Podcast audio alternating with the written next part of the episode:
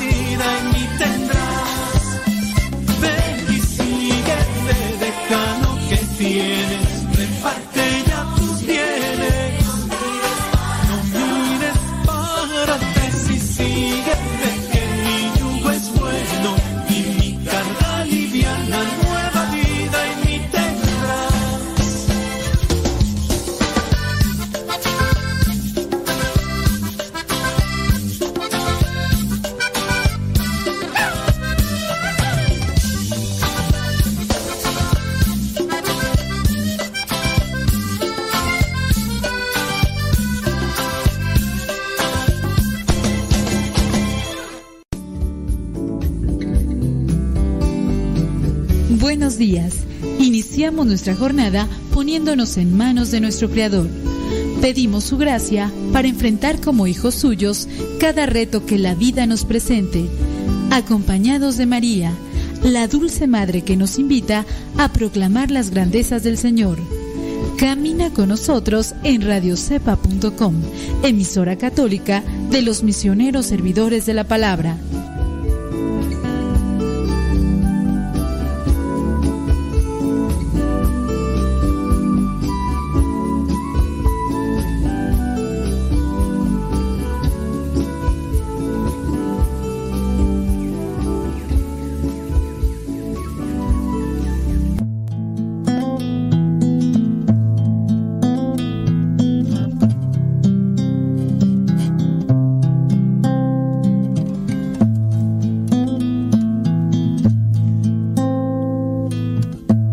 En este momento abrir tu corazón a Dios, abrir tu mente al Creador, al que modeló tu corazón, al que te conoce perfectamente. Háblale, no dejes pasar esta oportunidad. En el nombre del Padre, del Hijo y del Espíritu Santo. Señor Jesucristo, te doy las gracias por tantas atenciones que has tenido conmigo. Te doy gracias, Señor, porque me has dado muchas cosas. Y también, Señor, te doy gracias por las cosas que ya no tengo, por las personas que se alejaron por las personas que están ahorita contigo.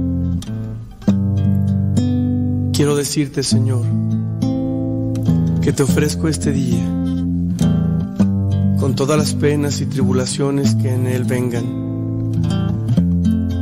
Y quiero pedirte al mismo tiempo la fuerza de tu espíritu. No me abandones.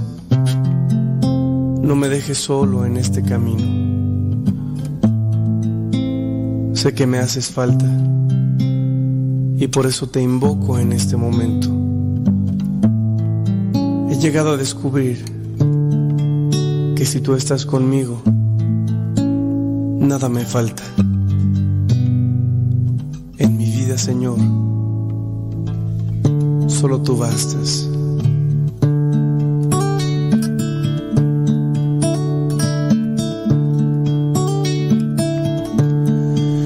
nada te turbe, nada te espante, todo se pasa, Dios no se muda, la paciencia todo lo alcanza. Quien a Dios tiene, nada le falta. Solo Dios basta, basta, solo Dios basta. Aleluya. Sí, Señor, solo tú eres necesario en nuestra vida ni el dinero, ni las modas, ni siquiera los afectos son más grandes que tú. Ayúdame para que este día pueda amarte y de este modo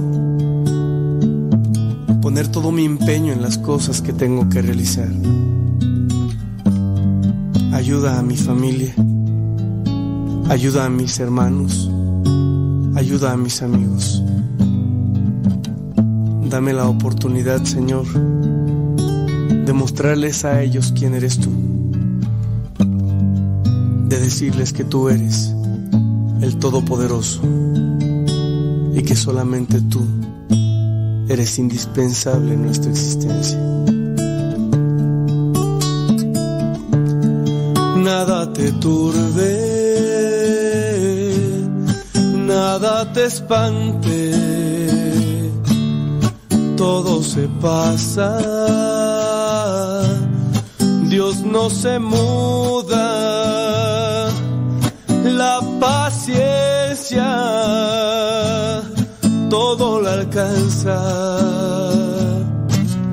Quien a Dios tiene, nada le falta. Solo Dios basta, solo Dios basta, solo Dios basta.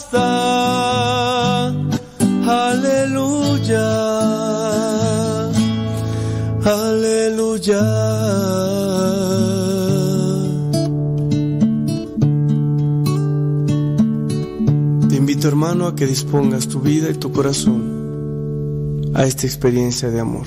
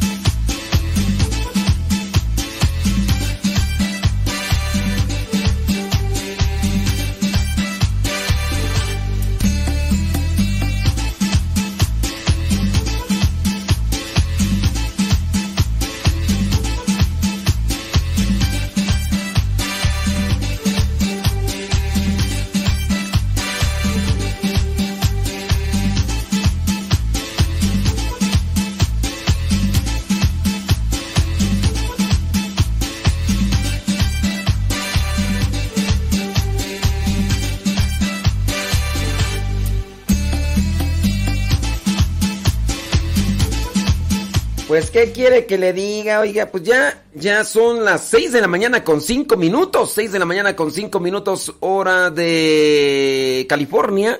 Son las 8 de la mañana con 5 minutos. No, ya con 6. 8 de la mañana con 6 minutos, hora del centro de México, lugar donde nos encontramos nosotros. Estamos en Texcoco, Estado de México. Está nubladito, así como que amenazante ahí con el chipi chipi de la agüita. Y son las 9 de la mañana con 6 minutos hora de Nueva York, la Florida y otras partes de la Unión Americana. Nos sentimos contentos, contentos, muy contentos, porque tenemos un día más de vida, porque Dios nos da salud, porque Dios nos da trabajo, porque Dios nos da la oportunidad de compartir con ustedes a través de este micrófono algo que quizá a lo mejor lo teníamos como en un sueño cuando Hace muchos años yo andaba por ahí buscando la oportunidad de estar en un programa de radio. Ya más o menos planeaba lo que iba a decir. Lo que planeaba en aquel tiempo lo sigo haciendo, o sea.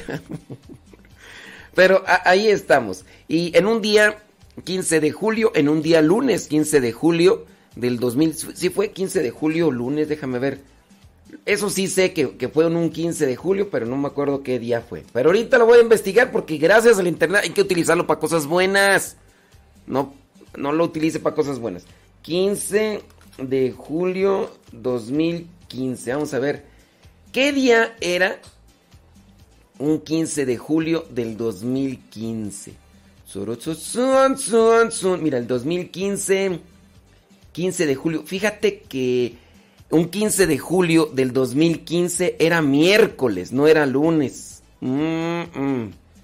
¡Qué barbaridad! Un día 15 de julio del 2015 era día miércoles y un día 15 de julio del 2015, fíjate 15 del 15, iniciaba el programa Al que madruga.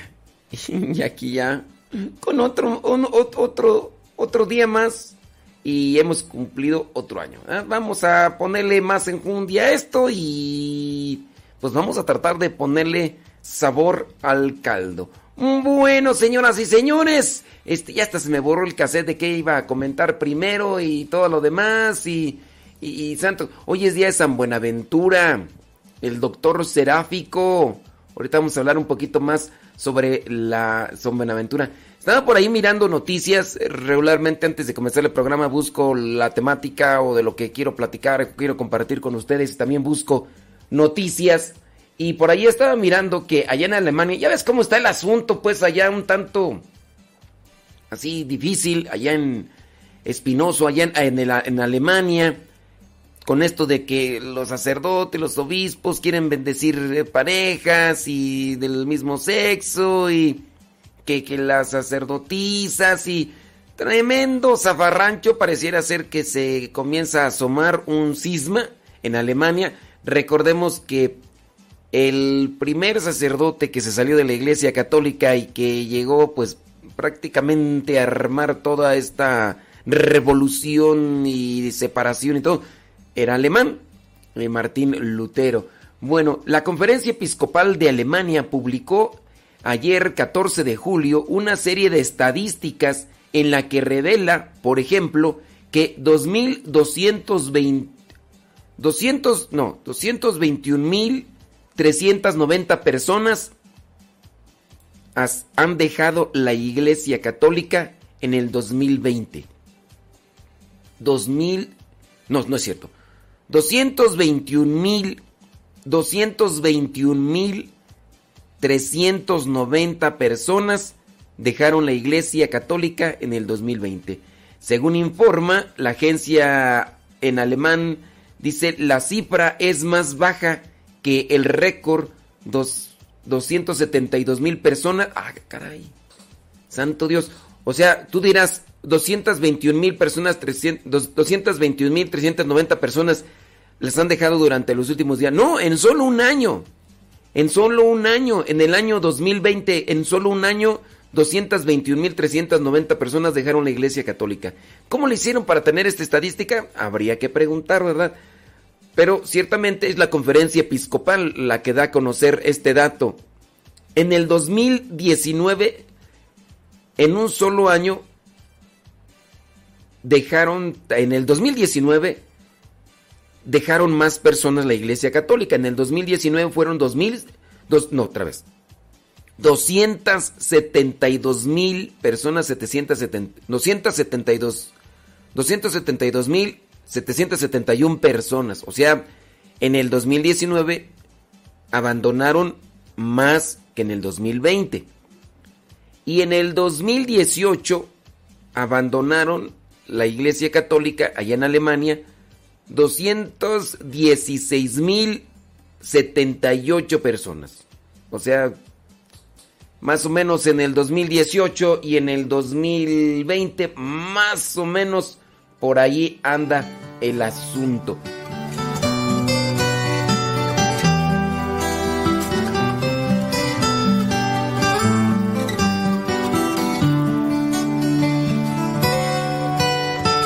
Hace 15 años llegó ese regalo de Dios que mi vida cambió y llenó de tanto amor una mujer me envió, su carita me cautivó, responsable Dios me dejó de cuidar su corazón. Fue ese gran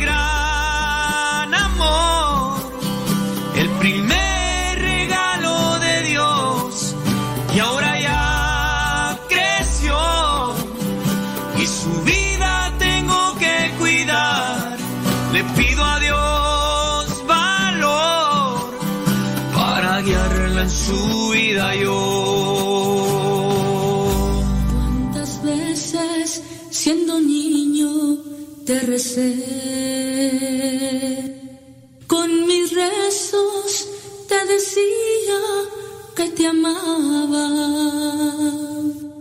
Poco a poco, con el tiempo, fui alejándome de ti. Por caminos que se alejan, me perdí.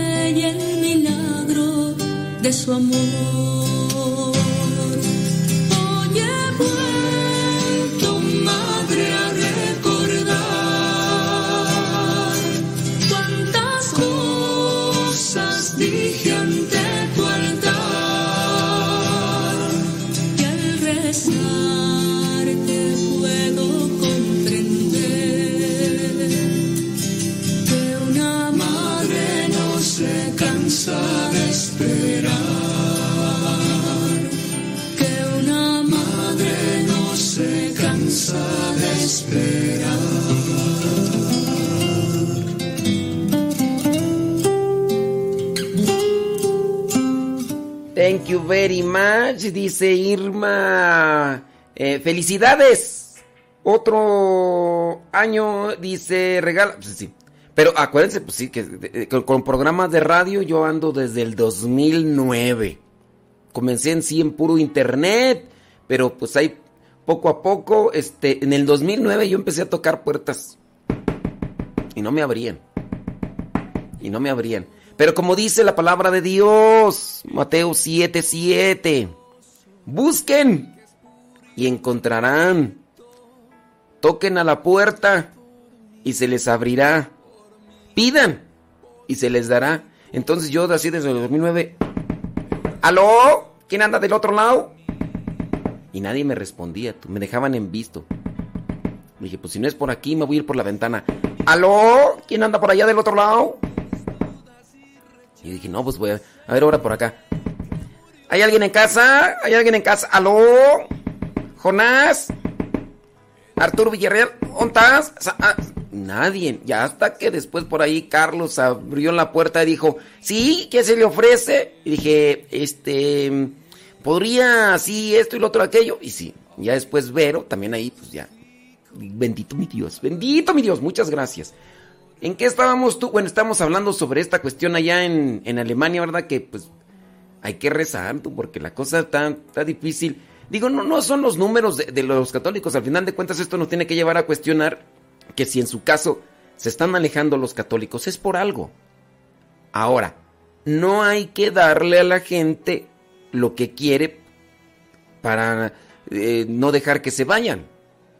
Digo, al final de cuentas, si la gente se quiere ir porque piensa o determina que la doctrina es muy rígida o muy pesada, pues ni modo. Miren, hoy en el Evangelio se nos habla de, vengan a mí todos los que estén cansados y yo les daré descanso.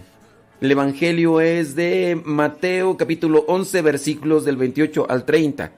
Son tres versículos solamente muy sencillos.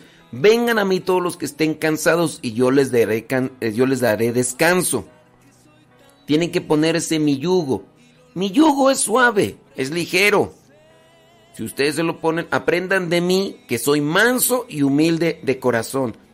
Entonces es un llamado que nos hace nuestro Señor Jesucristo y la situación sí es agobiante en el mundo, es pesada, es conflictiva, pero solamente en el Señor vamos a tener descanso. No voy a explicar el Evangelio aquí en el programa porque pues ya los que quieran ahí eh, lo pueden ahí tener ahí en, mi Facebook o en, en, mi Spotify, ahí lo pueden buscar. Y este, en relación a eso, sabemos de que sí, la, eh, la situación en el mundo cada vez se pone más difícil. Hay más voces que nos hacen cuestionar, que nos hacen incluso hasta trastabillar porque pues nos plantean una y otra idea y es que estás mal tú por esto y es que nos marean y nos comienzan a, a confundir. Hay muchos que se dicen cristianos católicos pero que están queriendo tomar un rumbo más a un modo de religiosidad personal.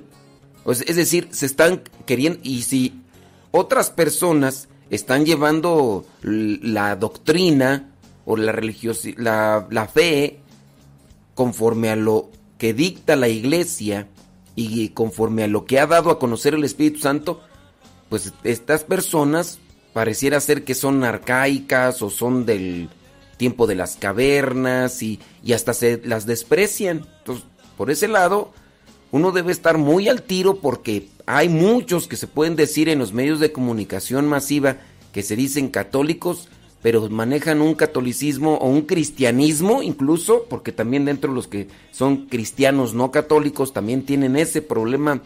Y más allá porque como no hay una estructura sólida, no hay una base sólida, allá prácticamente pues cada quien ahí en las diferentes denominaciones comienzan allá a manejar. Entonces el cristianismo poco a poco se va diluyendo, que es lo que ha pasado, por ejemplo, con el anglicanismo. Los anglicanos ya empezaron a aceptar mujeres en el sacerdocio, incluso hasta mujeres lesbianas, ya hay incluso hasta obispos trans, este parejas del mismo sexo y son los anglicanos y los episcopalianos también en este caso los luteranos están teniendo problema en esa situación y pues ya por eso también muchos que eran cristianos no católicos pues están pasando a lo que vendría a ser la iglesia católica, porque ya dicen, oye, pues lo que estábamos buscando bien y todo, y pues mira con estas cosas. Uno debe de estar muy al tiro porque nos pueden confundir y hay muchas ideologías, a veces con un discurso muy maneado que cuando tú los estás escuchando te dicen tantas cosas que hasta te pueden convencer porque manejan una dialéctica muy bien trabajada, manejan una dialéctica con elementos que te hacen pensar que, están diciendo la verdad porque yo me he fijado que en estos pseudo intelectuales, digo yo, te manejan autores y que yo leí este libro y que en este libro, y te manejan autores de libros que uno ni conoce y te dan la apariencia que por el hecho de mencionar a muchos autores que uno ni conoce y que quién sabe si los vaya uno a conocer, todo eso, pero que te dan la apariencia de que por su intelectualidad tienen la razón. Y también en eso uno puede perder el piso. Porque tú dices, ah, no, es que sí, él es muy sabio, es muy inteligente, porque te dice un montón de autores y de libros y tú puedes ser que te confundas y digas, no, tiene la razón porque él, él ha estudiado mucho. Pero no el estudiar mucho significa que se tiene la razón. Acuérdense que el Evangelio, por ejemplo, del día de ayer, el Evangelio del día de ayer hablaba sobre esto, que Dios se da a conocer a los sencillos, a los humildes. Gracias Padre, dice nuestro Señor gracias Padre, porque esto se lo ha revelado a los sencillos, aquello que ocultaste a los sabios e inteligentes aquellos que se creían grandes por el gran conocimiento y lo ha dado a conocer a los sencillos. Nadie sabe quién es el Padre sino el Hijo, nadie sabe quién es el Hijo sino el Padre. Gracias Padre porque así lo has querido.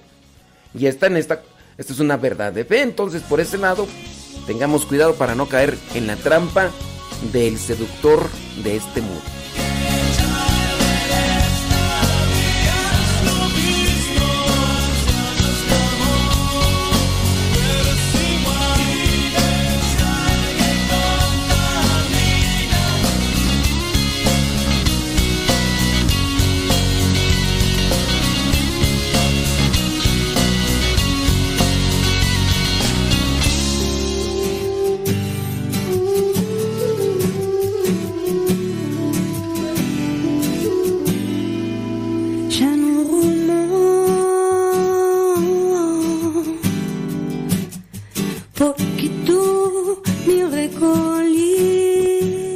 Por acá Mariana, dice, ¿qué cosas, padre? En octubre del 2015 pasé por pruebas muy difíciles en mi vida. Dice, ¿cómo no me permitió Dios conocerlo cuando empezó? Sé que hubiera tenido más fortaleza para afrontarlas. Bueno, Ciertamente hay cosas en la vida, ¿verdad? Que a veces uno no entiende, pero lo bueno, Mariana, que aquí andas. Lo bueno que aquí andas. Si hubo errores, si hubo fallas, si hubo caídas, lo bueno fue que te levantaste. Lo bueno fue que que sigues. Ahora a purificarse y agarrar impulso para buscar la vida de santidad, pues va. Dice, aunque nunca es tarde, Padre Modesto, pues ha sido una bendición conocerlo virtualmente. Pues sus programas son muy edificantes, pues. Pues qué bueno que dices eso, digo, porque hay muchos que por eso no nos escuchan, porque dicen todo lo contrario. Saludos a Dora de Ávila, allá en Anderson, California. Saludos. Yo tal lo escuché. Dice... Mm, yo tal lo escuché. Ahí, ahí, ¿qué, qué? ¿Eso de qué? ¿De qué? ¿De qué, de qué me están hablando? Yo tal lo escuché. Em, dice, padre, ¿usted estuvo en la radio de la Divina Misericordia? Pues, pues he estado en un montón, tú. Bendito mi Dios nos han dado oportunidad, fíjate que sí han dado por aquí por allá y, y todavía por ahí seguimos conectados como con unas 17 creo estaciones por ahí que nos que nos retransmiten Así a ciencia cierta, ahorita no tengo la lista porque está allí. Ustedes ven, por ejemplo, en el diario Misionero, ahí a veces les comparto de lo que hago y todo lo demás. Y... Pero sí, ahí andamos. Bendito mi Dios, ¿verdad? Bendito mi Dios.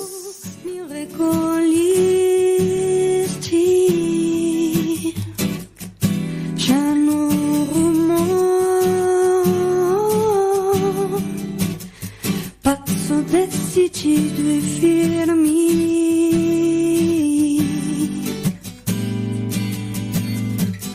Obrigado apenas tanta coisa que me diste. Por estar sempre ao pé de mim.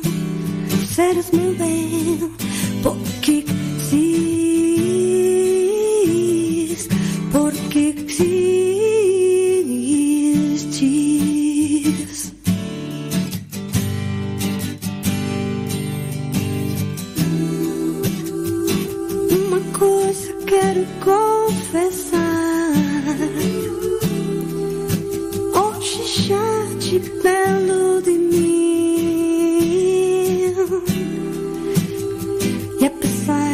Aprendi a andar,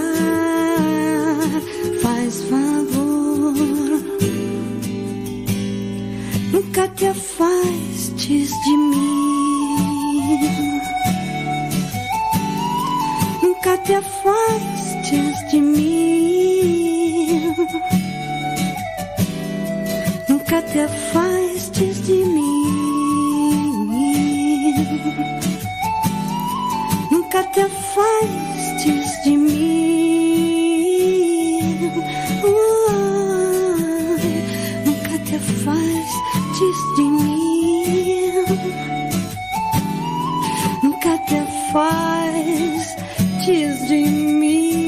Son 30 minutos después de la hora en este día jueves 15 de julio. En este día jueves 15 de julio y un día miércoles 15 de julio del 2015 comenzábamos con el programa Al que madruga. Y aquí andamos al pie del cañón. Muchísimas gracias. Oiga, pues el día de hoy, 15 de julio, la iglesia tiene presente a San Buenaventura. Déjame ver por ahí, mira, déjame ver. Dice, ¿quién es el autor del más bello soneto a Cristo crucificado? En prácticamente todas las antologías poéticas en lengua española se reproduce como modelo de belleza, sentimiento, técnica y emoción profunda el soneto cumbre de la mística y de la espiritualidad en lengua española no me mueve mi Dios para quererte.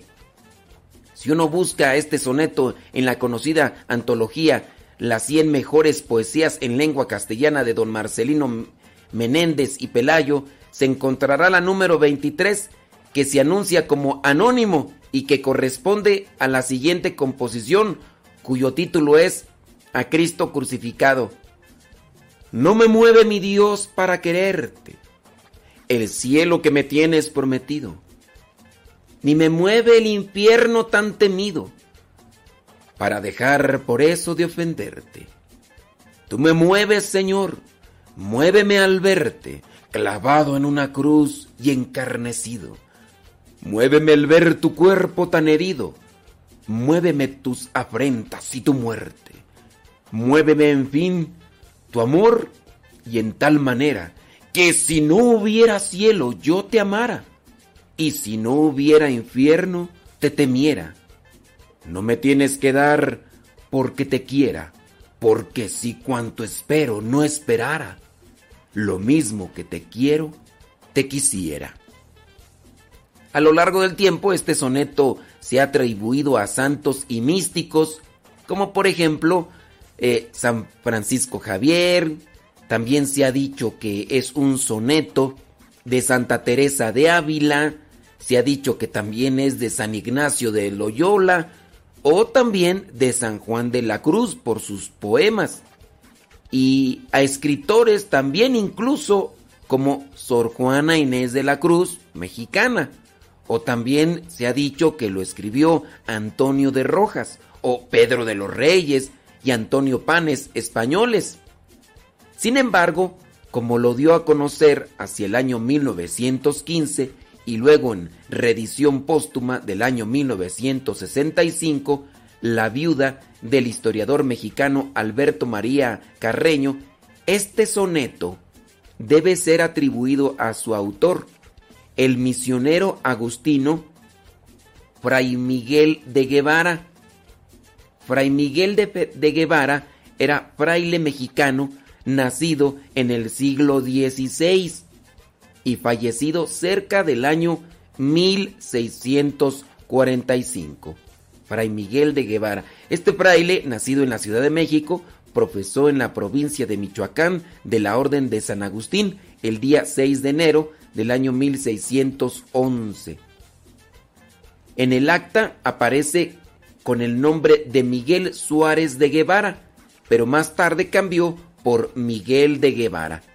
Gran conocedor de las lenguas mexicana, otomí y matlatzinta, fue varias veces prior en la provincia agustina de Michoacán. En el año 1638 escribió en el convento de Charo un arte doctrinal y modo general para aprender la lengua matlatzinga, para ayudar a los predicadores a evangelizar en esta lengua. La Sociedad Mexicana de Geografía y Estadística, la primera sociedad de este tipo establecida en América y la cuarta en el mundo, tenía en su fondo reservado el ejemplar, el ejemplar del acta doctrinal de cinco partes y unos versos, junto con dos declinaciones para los nombres en Matlacinga. Fue la edición que consultó Carreño y de donde sacó, tras un estudio exhaustivo, la certeza de que el soneto a Cristo crucificado de Fray Miguel de Guevara incluyó entre los versos del arte doctrinal, no fue copiado, sino que él fue su autor. En efecto, en la página 14 de la edición similar de la Sociedad Mexicana de Geografía y Estadística, invierno del año 1995, se encuentra el soneto con caligrafía, la sintaxis y la expresión poética similar a otros poemas de Fray Miguel que se incluyen en el mismo texto o de otras composiciones de su autoría en la presentación de la edición facsimilar, don Andrés. Bueno, y ahí lo vamos a dejar porque pues si el, el, artículo está algo denso. Solamente unas algo que podría ser de acervo cultural y que también ustedes lo tengan presente porque si de repente hasta dentro de la misma iglesia se llega a atribuir cierto tipo de himnos o poemas que son bellos, e incluso que hasta son tomados por su estructura, por su prosa, por su elegancia e incluso hasta por su delicadeza, por su textura cuando los estás cuando los estás rezando que te llevan más allá de, la palabra, que eso es lo bello de, de, la poesía. Yo no sé cuántos de ustedes se deleitan o buscan la poesía, pero sí la poesía es algo que eleva el espíritu. Hablando de una buena poesía, y en este caso contiene elementos cristianos, en este caso porque lo escribió un fraile, pero de ahí para allá hay otros, por ejemplo, se habla de, mm, ¿cómo se llama? Octavio Paz, creo que es el único premio Nobel en literatura para un mexicano, Octavio Paz, que en su momento, en sus inicios era agnóstico, con el paso de los tiempos, él tiene una experiencia con Cristo que lo lleva a una conversión y que incluso el mismo Octavio Paz llegó por ahí a escribir algunos poemas referenciados a Cristo. Y dentro de lo que, los que hemos podido leer, por ejemplo, el, ay, ¿cómo se llama con el libro que ganó Octavio Paz? Este, mm, el, ay, ay, ay, se me va el nombre. Pero con este, ¿cómo se llama ese libro? Pues uno entiende pues de la que vendría a ser la estructura poética de este señor y que te eleva más allá de los sentidos. Yo ahí se los dejo como alguna cuestión de acervo por cultural. No me mueve mi Dios para quererte. El cielo que me tienes prometido. ¿Quién lo escribió? Fray Miguel de Guevara, un fraile mexicano ¿De qué comunidad? Déjame ver. ya se me perdió aquí. Fray Miguel. Agustino, misionero Agustino. Fray Miguel de Van. El laberinto. No, ¿cómo se llama tú? Este libro de. que leí de, de Octavio Pasto. A ver, ¿alguno de ustedes lo ha leído? Que me lo recuerde, porque si no. Dicen que acá nada más leyeron Capulinita, Memín Pingüín, eh, Sensacional de Traileros este, maestros y chelanas, no, ¿qué pasó? ¿Qué pasó? ¿Qué vamos? Ay, vamos, ay, no, pues es que hay que buscar leer cosas buenas, algo que pueda así. No, acá han leído puro este. Sí, no, acá han leído puro de esos libros de. Bueno, vámonos con lo que vendría a ser. Ton, ton, ton. Dios, es que ya me perdí, espérame tantito. Espérame tantito. Ahora sí. San Buenaventura, doctor seráfico. Eh, San Buenaventura nació en Italia en el año 1221 después de recibir el hábito de la orden franciscana. Estudió en la Universidad de París, Francia, donde llegaría a enseñar teología y sagrada escritura, exhibiendo un profundo conocimiento de las relaciones entre filosofía, la teología y la fe. Buenaventura, San Buenaventura dedicaba mucho tiempo a la oración y al estudio. Llevaba siempre una discreta y serena sonrisa en el rostro ¿Cuánto tiempo le dedicas tú a la oración? ¿Cuánto tiempo le dedicas al estudio? ¿Qué es lo que muestra tu rostro? Eh, llevaba siempre una discreta y serena sonrisa en el rostro, reflejo de su alma siempre en la búsqueda de Dios. Dicen que los ojos son la ventana del alma y también pues la boca habla de lo que el corazón está lleno, ¿verdad? Entonces también hay que cuestionarnos y tomar como un reflejo de este santo San Buenaventura el tratar de nutrir su alma con la oración, con la reflexión, con la meditación para poder tener ese control incluso hasta de los impulsos y las emociones que a veces nos dominan, nos descontrolan y nos llevan a cometer y a decir cosas de las cuales nos arrepentimos, arrepentimos por mucho tiempo, arrepentimos. Pues que traigo, es que ya ando medio trabajo, pero ahorita vamos a destrabar.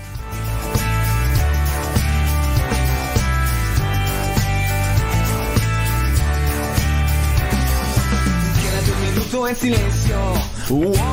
In this world. Y quédate nomás, quédate nomás, así nomás. Mira el mar, mira allá, qué bonito está. Mira el cielo azul y bello, allí me encontrarás. No, no, no, Cien años de soledad no lo escribió este... No, no, no. Andan más perdidos que la chinita de cepillín. Andan más perdidos que, que los hijos de la llorona, que la anda buscando. Ay, Dios mío santo. Sí, ya veo que mi gente, los que me escuchan, no han leído. Estoy buscando, fíjate, que nadie. Y luego los que me están diciendo, este, me están diciendo mal. No, no, no. Cien años de soledad son es de, de, de Gabo, Gabriel García Márquez.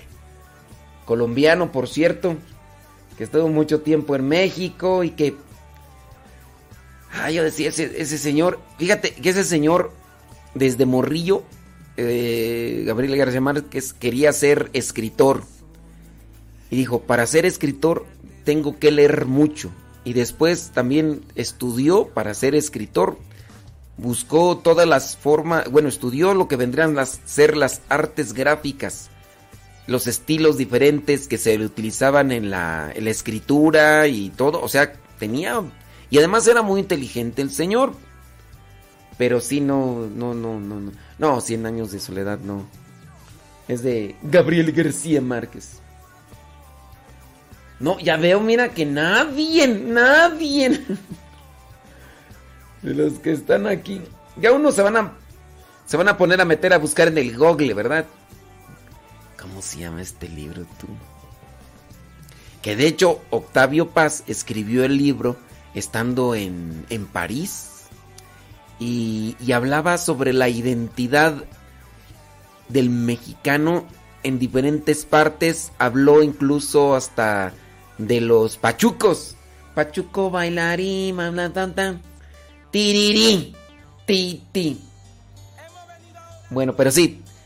obviamente tengan su cuidado, porque si ustedes de repente comienzan a leer libros que no pertenecen o no son del, del ambiente religioso, espiritual o doctrinal, puede ser que vayan a leer libros que nomás los...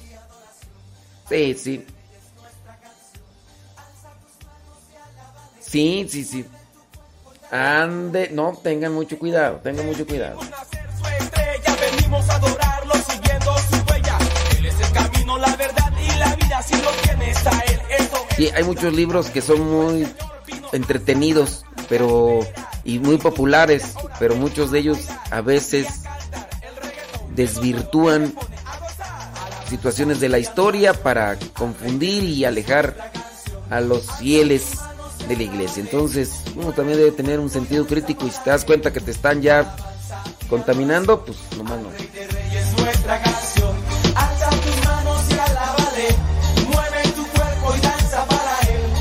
Con tu mano para arriba, de un lado y para el otro. Hemos venido a adorar al rey. Un pasito para adelante y otro para atrás. Hemos venido a adorar al rey. Una vuelta a la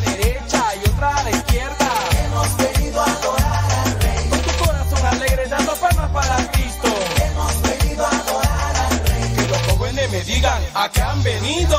Hemos venido a adorar al Rey. Naciones y reinos a qué han venido. Hemos venido a adorar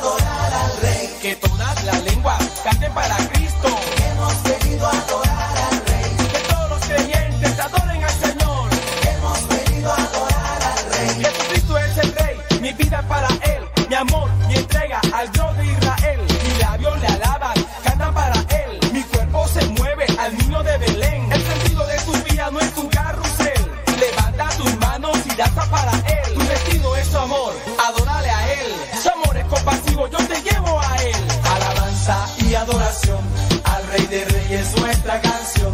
Alza tus manos y alábale. Mueve tu cuerpo y danza para Él. Alabanza y adoración al Rey de Reyes, nuestra canción.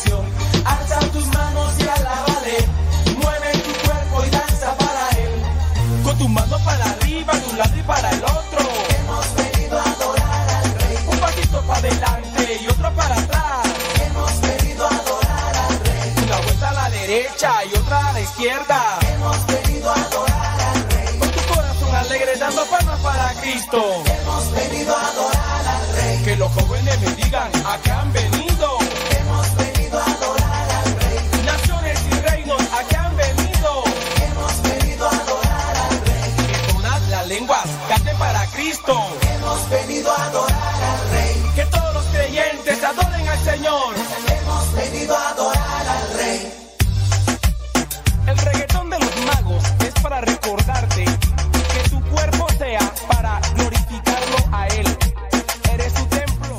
Hombre, efectivamente. Es que con Octavio Paz e incluso con lo que ganó el premio Nobel de Literatura este mexicano, el único mexicano creo que lo ha ganado y pues así como están las cosas, yo creo que pues va, a ser dentro de mucho tiempo el único, porque así como que tú digas escritores, escritores así que, uff, sobresalgan, pues no, no, no, no, no.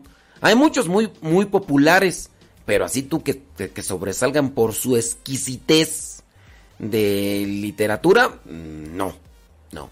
Este, sí, yo me acordaba que el libro este, yo el, único que he leído de, Octavio Paz, es el laberinto, pero yo dije, el laberinto, el laberinto del fauno. No, el laberinto. pues, ¿qué quieres? Pues es que pues, yo dije laberinto, laberinto, Sí, laberinto de la soledad, creo que se llama, ¿verdad?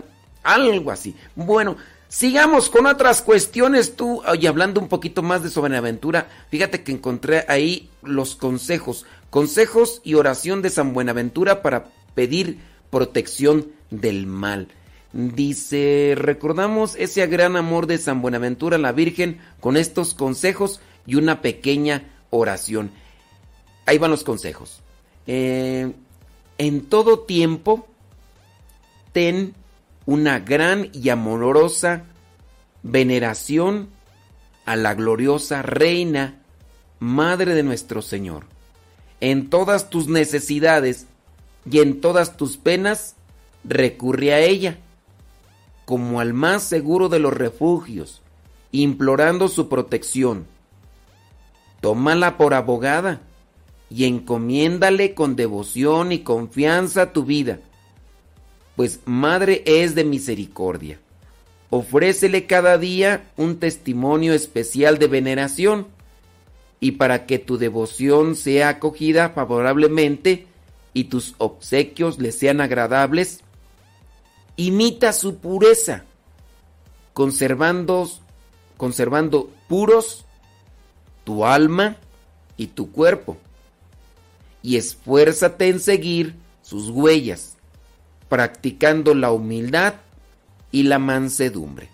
Esos son algunos consejos de San Buenaventura en relación a la oración, para que nosotros pues, busquemos la manera ¿no? de, de ir purificando nuestra vida.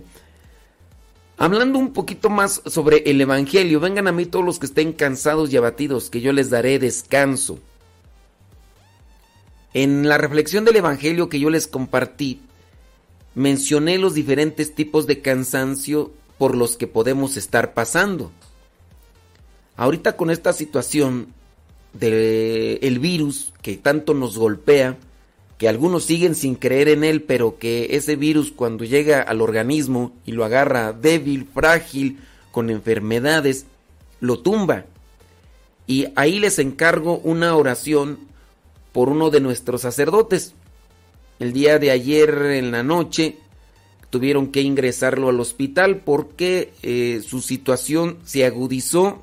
Él se encontraba ya su, en, la, en la casa de misión donde él está. Él está allá en Mérida y ya se encontraba resguardado porque comenzó con estos síntomas y pues ya se dio positivo y el día de ayer en la noche tuvieron que eh, internarlo en el hospital porque su situación física se agudizó y pues bueno, ahorita lo ponemos en manos de Dios y sabemos que pues podemos decir, Señor, que, que se haga un milagro, pero bueno, también uno entiende que, es un milagro de Dios, es la manifestación de Él, ¿no? Entonces, uno puede uno decir, no, es que Dios no me escuchó porque se murió eh, el, enfermito que tenía, ¿no?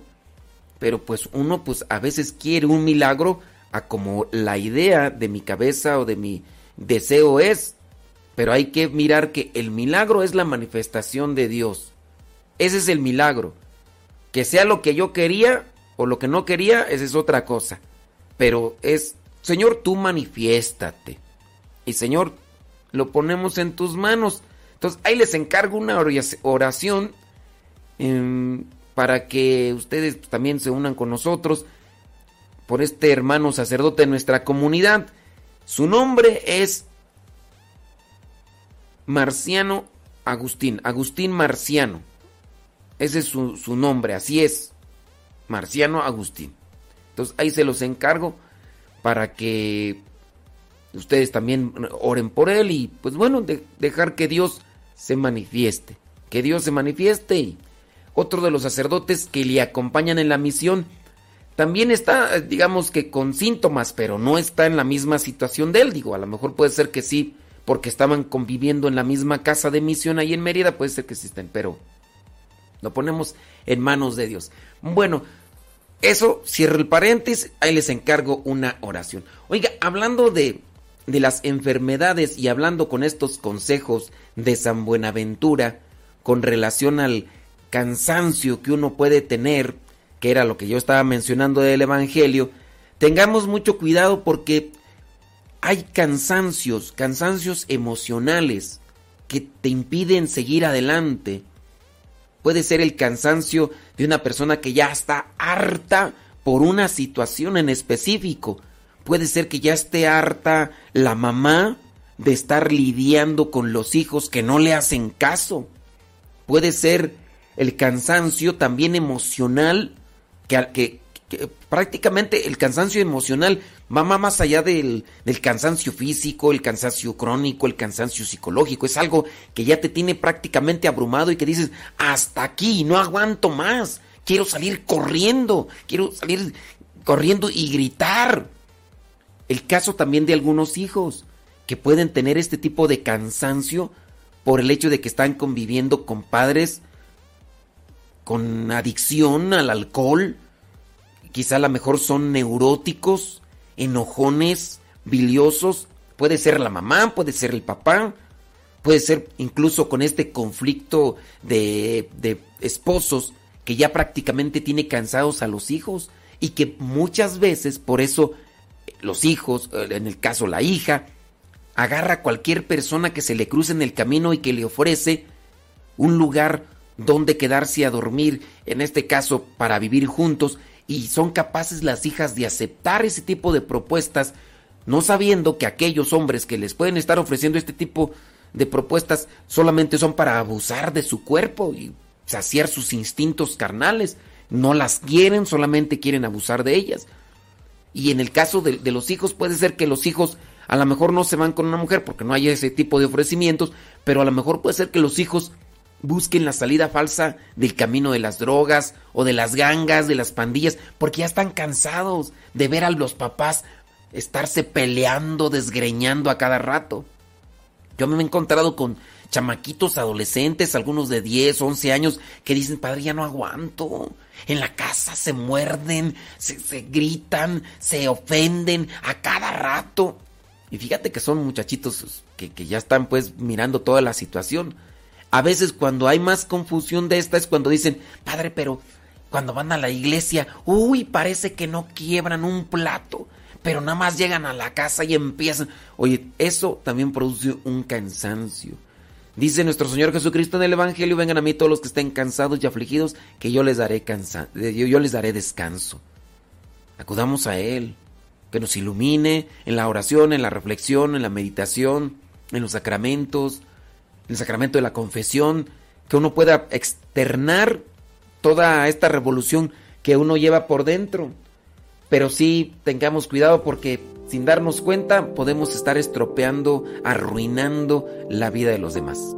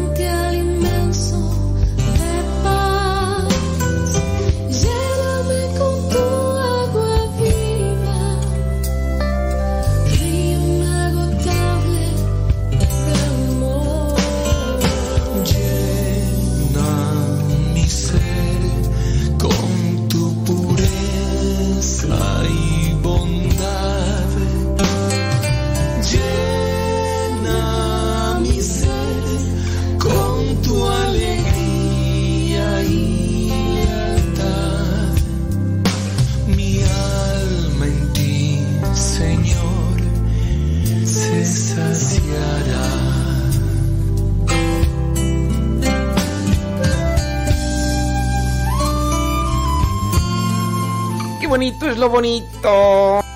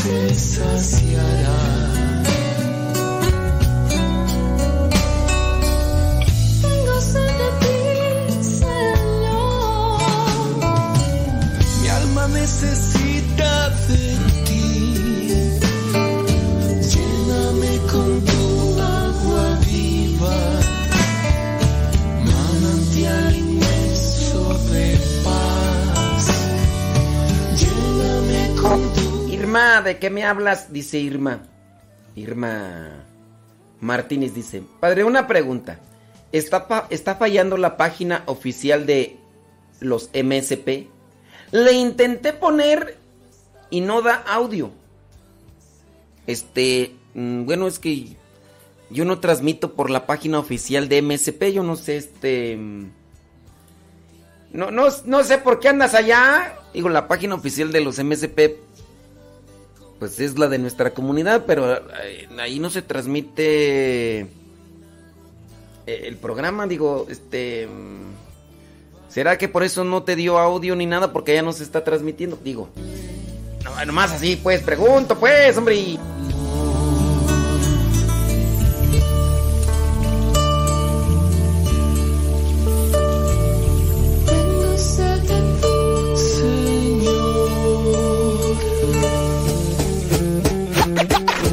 yep, yep, yep. Llevo semanas encerrado porque no debo salir. Por culpa de un virus que en el mundo se empezó a esparcir. En el jale me pusieron el sueldo a la mitad Y usar el cubrebocas es la nueva normalidad. Que debo usarlo desde la nariz hasta el mentón. Este tiempo que lo he usado me siento más orejón. Me ando mareando solo con el olor de mi boca Pero ni a la tienda de la esquina entró sin cubrebocas. Acordarme de usarlo es todo un lío. Según son desechables y tengo un mes con el mío. Ya lo traigo todo puerco, lo traigo bien arrugado. Por las veces en que se me ha caído y lo he pisado. Los revendedores se han pasado de lanza, los venden diez veces más caros y nomás no alcanza. Si de por sí la quincena tengo a la micha, todo este mes solo he comido huevo con salchicha. Si, de por sí la quincena tengo a la micha. Todo este mes solo he comido huevo con salchicha. gente sin cubreboca diciendo que esto es un teatro. La fase 3 significa que el virus nos tiene en cuatro. Suben los precios aunque no haya dinero. Por eso muchos hacen su cubrebocas casero. A la raza le vale que la gente se ría de ella. Se hacen su mascarilla con un trozo de botella. La cáscara de un coco, un pedazo de calzón. Un trozo de cebolla, una hoja de tamal. Cubrebocas raro siempre vas a ver. Y aunque te suda el bigote lo tienes que utilizar. Porque del coronavirus te puedes contagiar. Y aunque te saques pinillas ese debes usarlo o te carga el payaso. Payaso, payaso, payaso. Y aunque te saques pinillas ese lazo, debes usarlo o te carga el payaso. Cubrebocas. Virus, virus.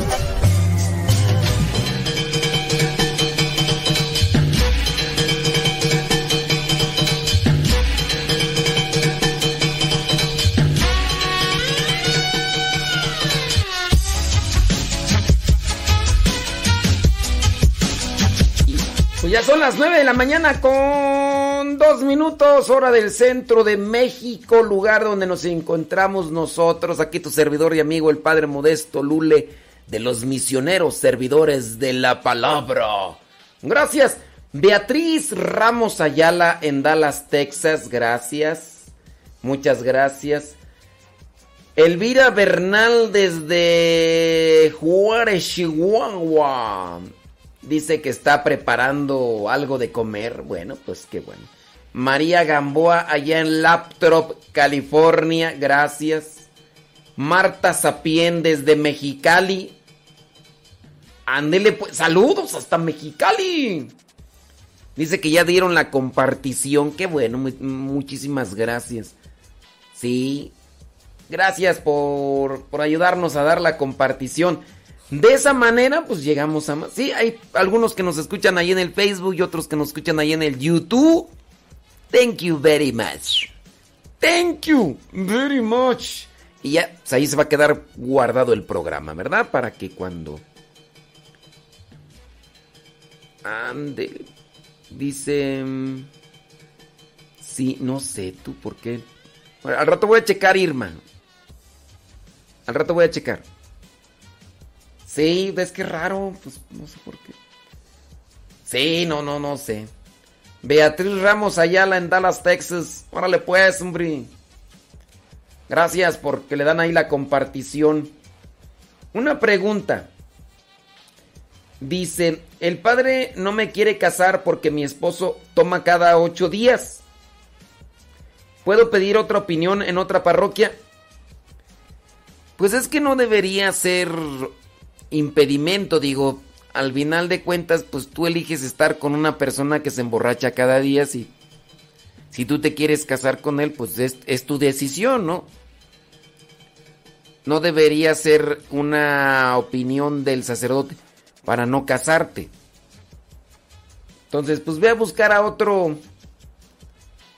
Ve a buscar a, otra parroquia. Digo, pues.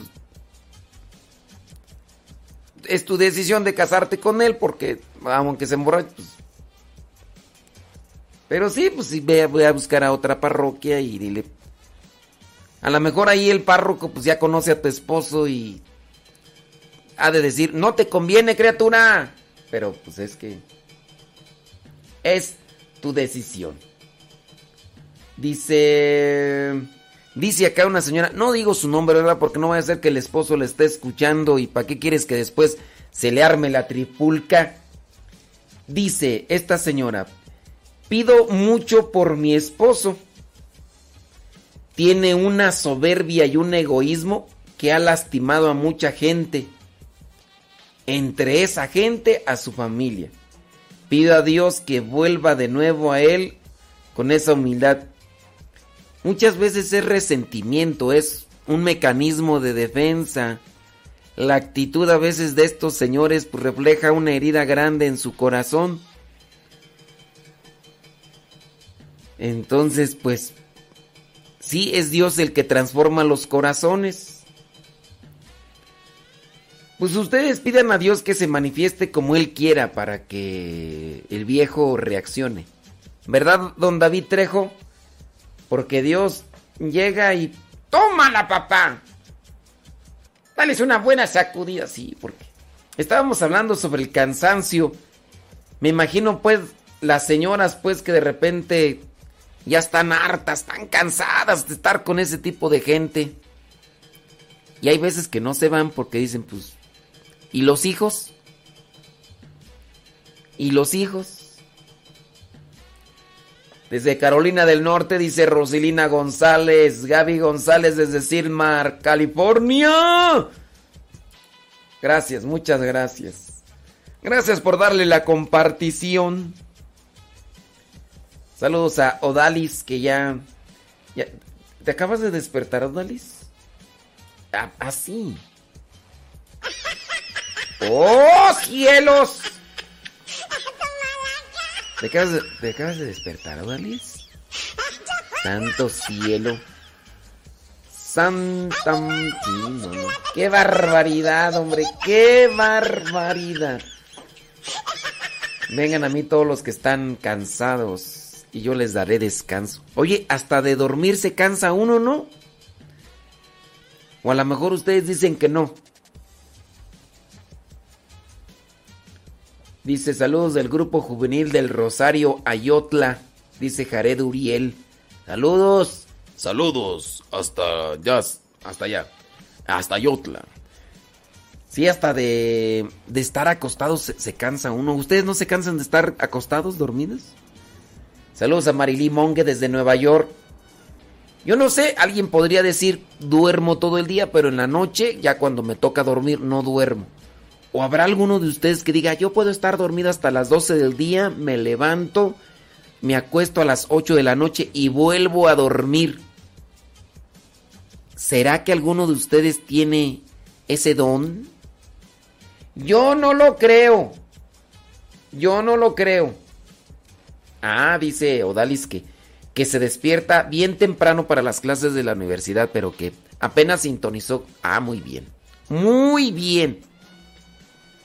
¿Será, ¿Será que alguno de ustedes puede estar así, decir, todos los días me puedo levantar a las 12 del día y me acuesto después a las 8 de la noche? Pues digo, si se, si se levantan a las 12 del día y en la noche, no sé, 9, 10, se quieren dormir y nomás no agarran el sueño y otra vez agarran el sueño hasta las 12, 1 de la mañana, como acontece con ciertas personas que dicen, no, yo me puedo levantar hasta las 10, 11 de la mañana pero sí, pues en la noche no te vas a querer dormir, pienso yo, ¿no? Eso es mi pensar. Susana Bonilla desde San Fernando, California. Ándale pues. Sí, no, es que, miren, la situación. La situación es así, ¿no? Y hasta de estar acostado se cansa uno. Yo por eso digo, híjole, las personas que están en los hospitales y que tienen que estar acostados allí mucho tiempo. Y que por eso los cambian de un lado y los cambian de otro y... Saludos, dice María Herrera desde el Bronx, New York. Dice, escuchando el programa, trabajando. Dice que eh, María Herrera trabaja en un carrito de comida rápida en la 34 y la 10 Avenida de Manhattan. María Herrera, ojalá y un día nos toque ir a Bronx, New York y, vamos a visitarte. ¿Qué te parece? Así como le he prometido allá a los de la cafetería La Estación allá en Tangancícuaro, Michoacán. Que tengo ganas de llegar un día a Tangancícuaro en la mañana, día lluvies, de lluviecita y meter, meter allí al café, la, cafetería, la estación y decirle, ¿me das un chocolate de agua con una pieza de pan, por favor?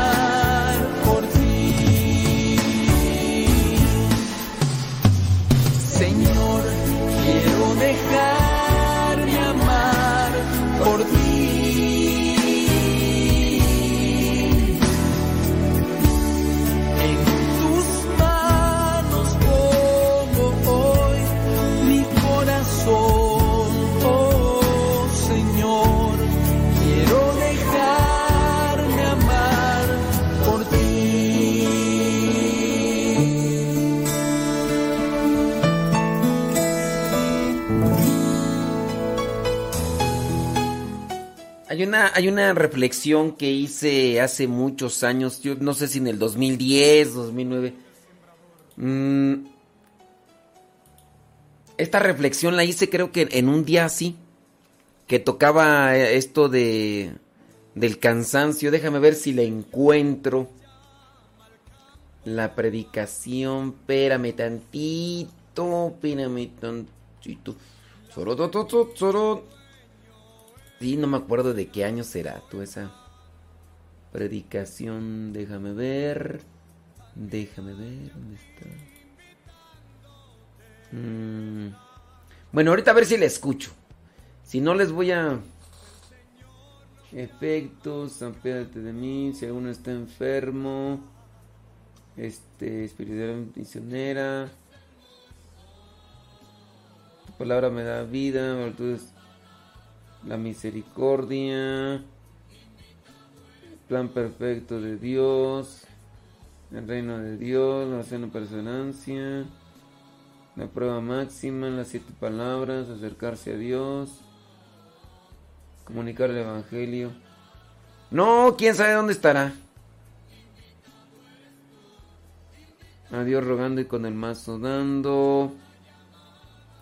Crecer, cultivando la fe, el cuidado del corazón. El músico, el pensamiento transformado, el temor de Dios en busca de felicidad, fortalecer. Jesucristo también llama a los cansados. Ah, está de ser tú.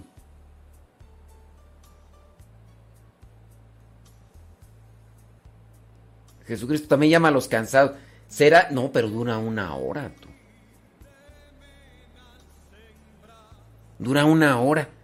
Fíjate que esta predicación estaría muy bien para el día de hoy con el Evangelio, pero dura una hora.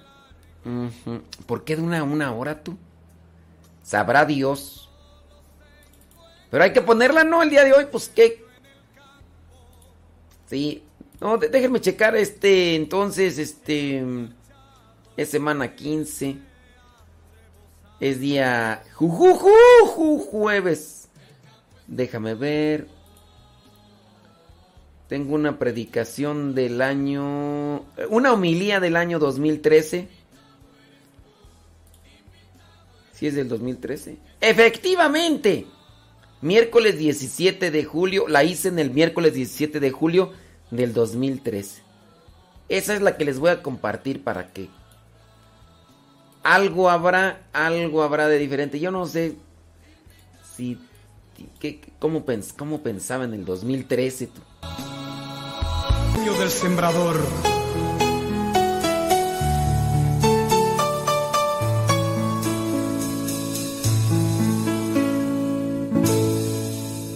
El Señor nos llama al campo a sembrar, a sembrar, a sembrar. La semilla el dueño esperando está.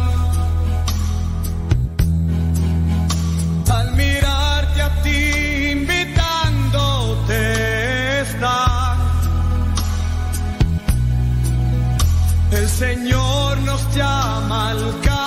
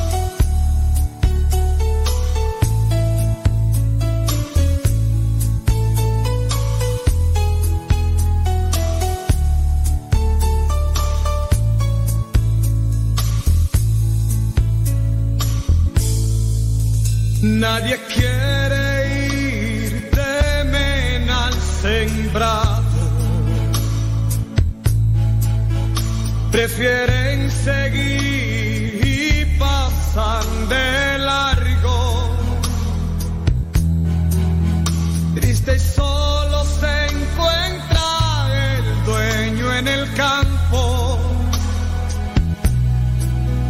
Todos se han marchado y la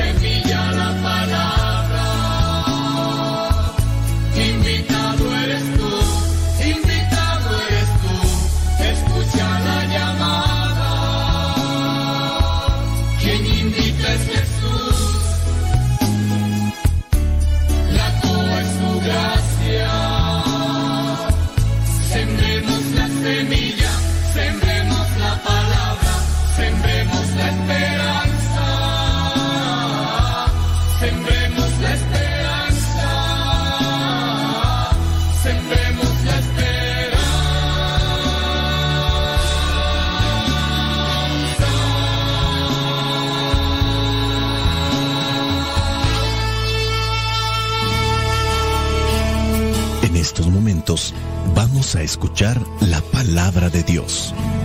Dispón tu corazón para que el mensaje llegue hasta lo más profundo de tu ser.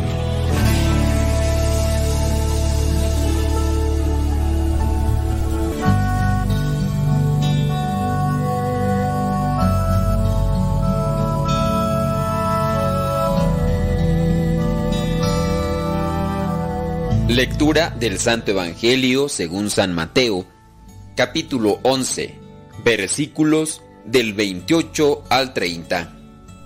Vengan a mí todos ustedes que están cansados de sus trabajos y cargas, y yo los haré descansar. Acepten el yugo que les pongo y aprendan de mí, que soy paciente y de corazón humilde. Así encontrarán descanso, porque el yugo que les pongo y la carga que les doy a llevar son ligeros. Palabra de Dios, te alabamos Señor. Como vemos, el Evangelio del día de hoy jueves solamente consta de tres versículos. Tres versículos que nos dan a entender que en Jesús podemos encontrar ese descanso que muchos andamos buscando. No necesariamente un cansancio físico. Creo que en ocasiones de lo que más se cansa uno es de lo que te llega a, en cierto modo, lastimar, fastidiar y en muchos casos hasta destrozar. Vengan a mí todos ustedes que están cansados de sus trabajos y cargas, y yo los haré descansar. Trabajo, pero no necesariamente los que están trabajando en la construcción, no necesariamente los que están trabajando en la costura, cosiendo ropa, soldando, no necesariamente los que están trabajando en la carpintería. A veces un trabajo también es estar con una persona que no te llevas bien. Me cuesta mucho trabajo estar con esta persona.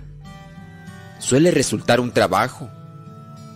Me cuesta mucho estar con esta persona que eh, es infiel, tiene un vicio, eh, es soberbia, es prepotente, es orgullosa, es obscena, es...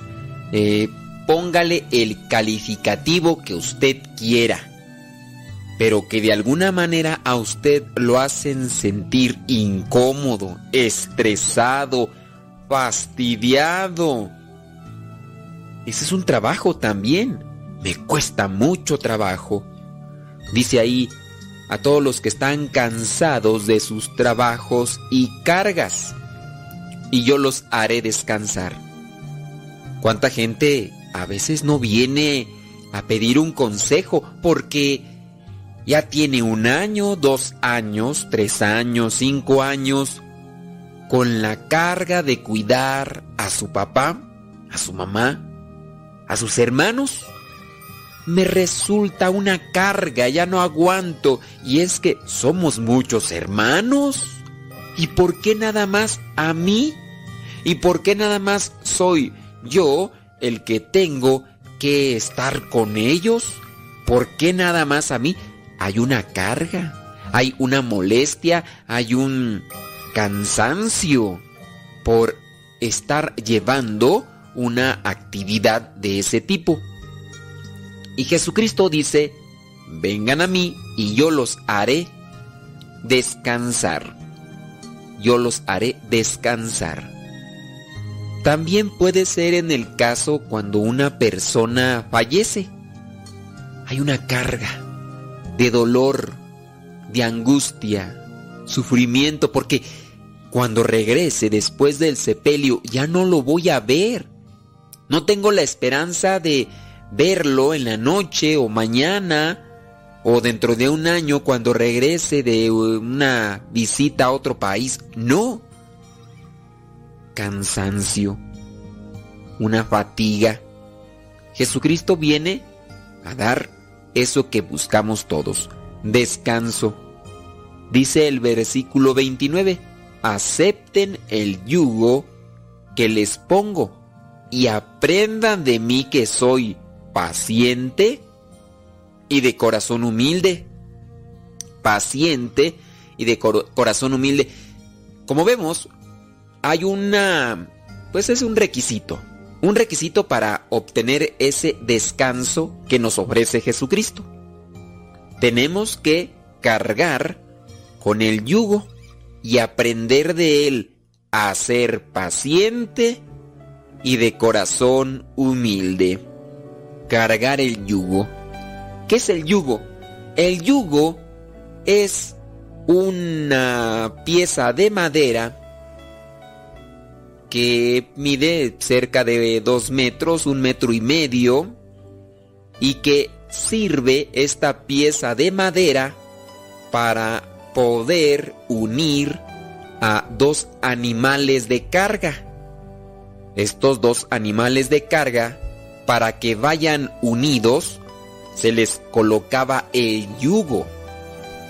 De un lado, esta pieza de madera tenía algo que hacía que el animal de carga fuera eh, en ese lado y en el otro extremo el otro animal, pero sin separarse. El yugo pues impedía que se separaran. El yugo lo que hacía era que fueran juntos. Que fueran juntos cargando la misma carga que o jalando la misma carga. En este caso, regularmente lo que se hacía era jalar el arado. Otros casos lo que hacían era jalar una carreta, pero regularmente era un arado. A quienes se les colocaba esta este yugo era a los bueyes. Los bueyes vienen a distinguirse de los toros porque son un poco más robustos que los toros, con unos cuernos más grandes y llegan a ser de un carácter más tranquilo. Son más pacientes, son más mm, fáciles de manipular, de trabajar y por eso es que estos bueyes eran utilizados para jalar un arado y poder así surcar los sembrados.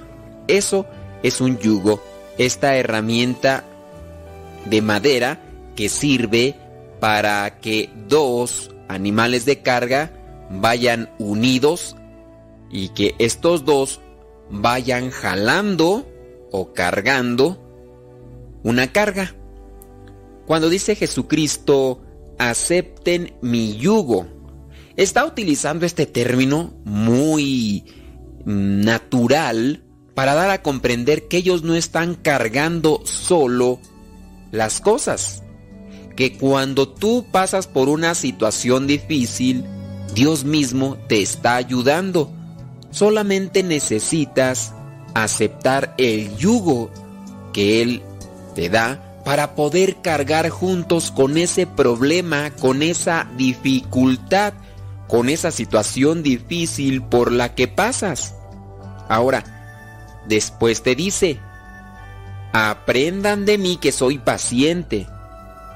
Entonces, en primer término encontramos que Dios nos dice, ustedes no cargan solos las cosas o las situaciones difíciles. Yo estoy de su lado, solamente es necesario que ustedes también sigan jalando o cargando cuando aceptan el yugo. En otros términos podemos encontrar otras de las expresiones de Jesucristo cuando dice, tomen su cruz y síganme, así como Él también carga con su cruz rumbo al Calvario para cumplir con la voluntad de Dios. Bueno, también nosotros aceptemos la cruz o el yugo, pero también hay que llevar a la práctica la paciencia. Aprendan de mí que soy paciente y de corazón humilde. Aprendan de mí que soy paciente y de corazón humilde. Así encontrarán descanso, porque el yugo que les pongo y la carga que les doy son ligeros, porque el yugo que les pongo y la carga que les doy a llevar son ligeros.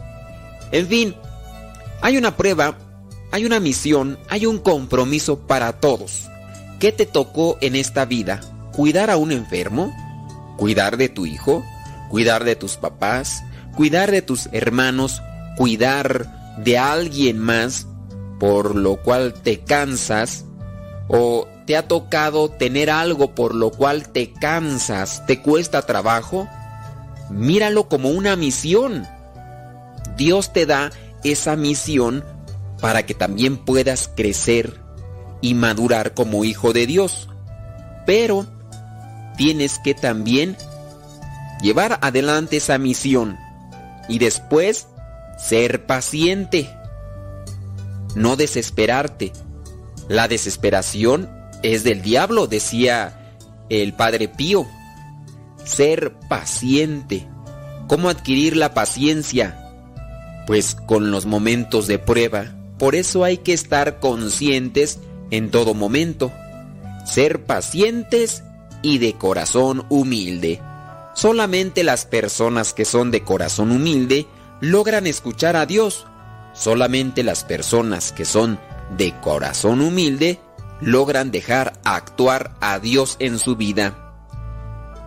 Pongamos pues atención en estos mensajes que nos presenta nuestro Señor Jesucristo para que de esta manera nosotros podamos crecer como verdaderos hijos de Dios y lleguemos en algún momento a su presencia.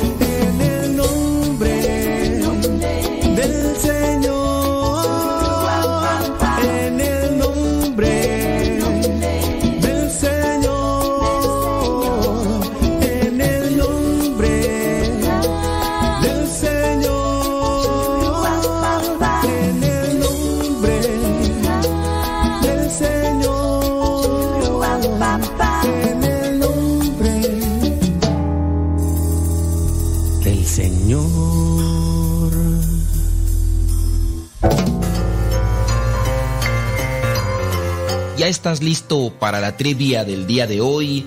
Pues vamos con ella. La pregunta es muy sencilla. ¿Quién fue el padre de Matusalén? El hombre que más tiempo vivió según la Biblia. ¿Quién fue el padre de Matusalén? El hombre que más tiempo según la Biblia.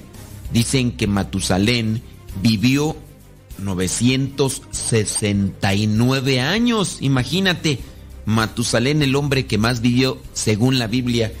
¿Quién fue su padre? Fue Lamec, Enoc o Noé.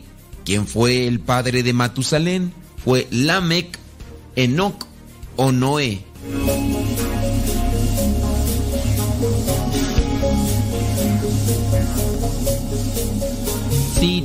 Dijiste que el padre de Matusalén, el hombre que más vivió según la Biblia, si tú dijiste que su padre fue Lamec, pues déjame decirte que te equivocaste.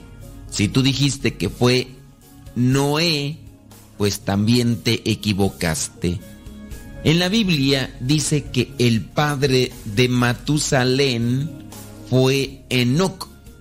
Enoc. Vayamos a lo que es el libro del Génesis, capítulo 5, versículos del 21 al 24, que dice, Enoc tenía 65 años de edad cuando nació su hijo Matusalén. Entonces, el papá es Enoc.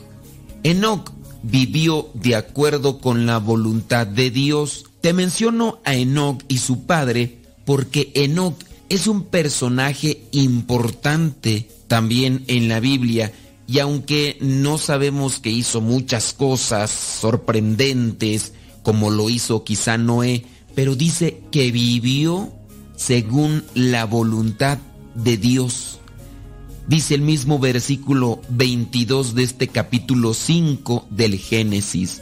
Después que Matusalén nació, Enoc vivió 300 años más y tuvo otros hijos e hijas. Así que vivió 365 años en total. Como Enoc vivió de acuerdo con la voluntad de Dios, un día desapareció porque Dios se lo llevó. Matusalén tenía, bueno, versículo 25 sigue. Aquí si te das cuenta, Enoc es el otro personaje en la Biblia que no murió. Aquí se dice que Dios se lo llevó, así como en el caso de Elías. ¿Te acuerdas de aquella trivia que hemos hecho o no recuerdo si ya la hicimos, pero en el caso de Elías fue llevado al cielo ante la presencia de Eliseo. Y nosotros decimos, hay dos personas en la Biblia que, según la misma Biblia, dice que no murieron. Y en este caso es Enoc, el padre de Matusalén. Y también el caso del profeta Elías. Son los únicos dos casos que dice la Biblia de personas que no murieron. Incluso Moisés murió, pero dice que no se encontró su tumba. Estos son los dos casos. Tú dirás, bueno, vivieron tantos años. En el caso de Matusalén, que vivió 969 años, Noé y todos los personajes bíblicos de este momento duran mucho tiempo. Pero la misma Biblia señala que Dios dijo, sabes que ya es que están viviendo mucho tiempo. En la misma Biblia aparece en el capítulo 6, versículo 3, cuando Dios ya dice, ya no voy a hacer que los hombres vivan tanto tiempo. Versículo 3, capítulo 6 del Génesis dice, pero el Señor dijo, no voy a dejar que el hombre viva para siempre, porque él no es más que carne. Así que vivirá solamente 120 años. 120 años. Y a partir de ahí, bueno, pues ya los demás ya no vivieron tantos años como si vivieron Matusalén y demás compañía. Aunque también hay que tener presente que nosotros en este mundo vivimos en el recuerdo y por las acciones que dejamos. Si son acciones buenas, vivimos mucho tiempo con buen recuerdo. También si son acciones malas, vivimos en recuerdo negativo por mucho tiempo. Podemos decir de personas que han hecho mucha maldad, como en el caso de Hitler, y se le recuerda y sigue viviendo en el pensamiento. Hablamos de los santos, San Francisco de Asís, hombres que hicieron mucho bien en la iglesia, pero también en la humanidad. Incluso personas que no son cristianas recuerdan a San Francisco de Asís. Hay que esforzarnos por dejar una huella en este mundo. Hay una frase que recuerdo y que aprendí hace mucho tiempo. Decía, hay muchas personas que cuando se van dejan un hueco imposible de llenar y hay otras personas que cuando mueren solamente sirven para llenar un hueco en la tierra que se hizo. Puede ser que nosotros no estemos buscando querer hacer un espacio o querer hacer algo grande en este mundo para que nos recuerden, pero sí podemos hacer algo para ganarnos la presencia ante Dios, es decir, buscar vivir en santidad. Y si nos esforzamos y si nos sacrificamos, sin duda la gente recordará las buenas obras o todo lo bueno que hicimos. Durante esta semana, ¿has hecho cosas buenas o has hecho cosas malas? Que Dios nos ayude para que vivamos el tiempo que Él disponga, cuidándonos también nosotros en nuestro organismo, en nuestra forma de vivir, pero que siempre nos esmeremos en hacer cosas buenas para ayudarnos y ayudar también a los demás. Recuerda, el padre de Matusalén fue Enoch.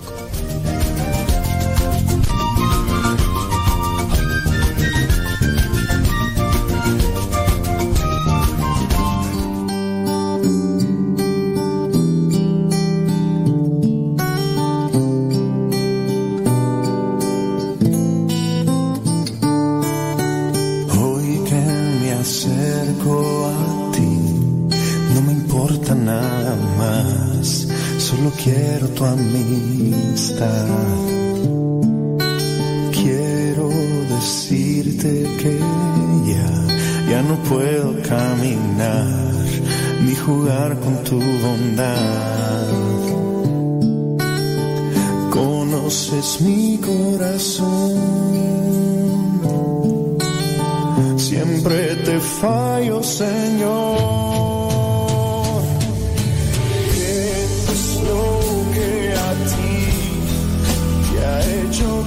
Pensar que te puedo servir?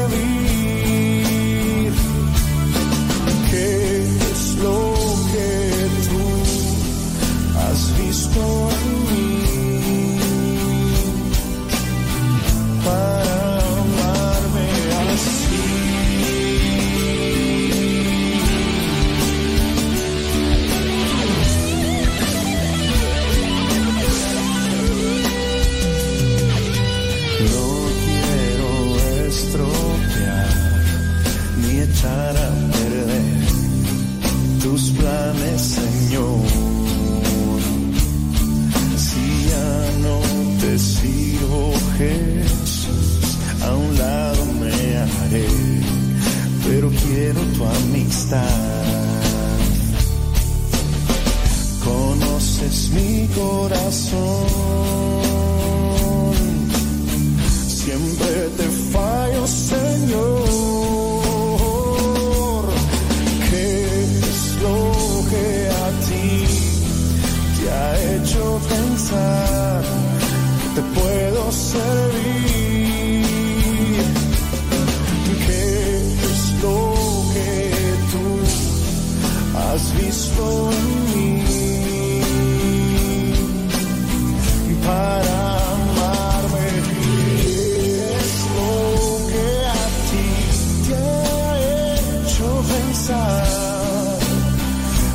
Puedo servir?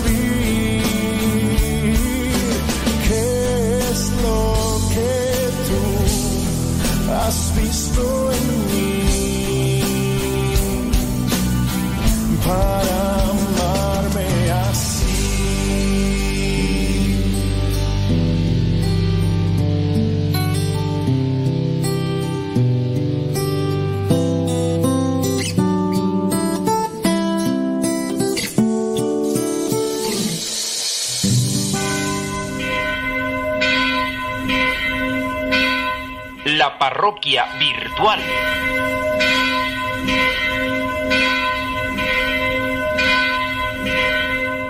Bueno, pues ya nos está llegando un mensaje, vamos a ver qué es lo que dice.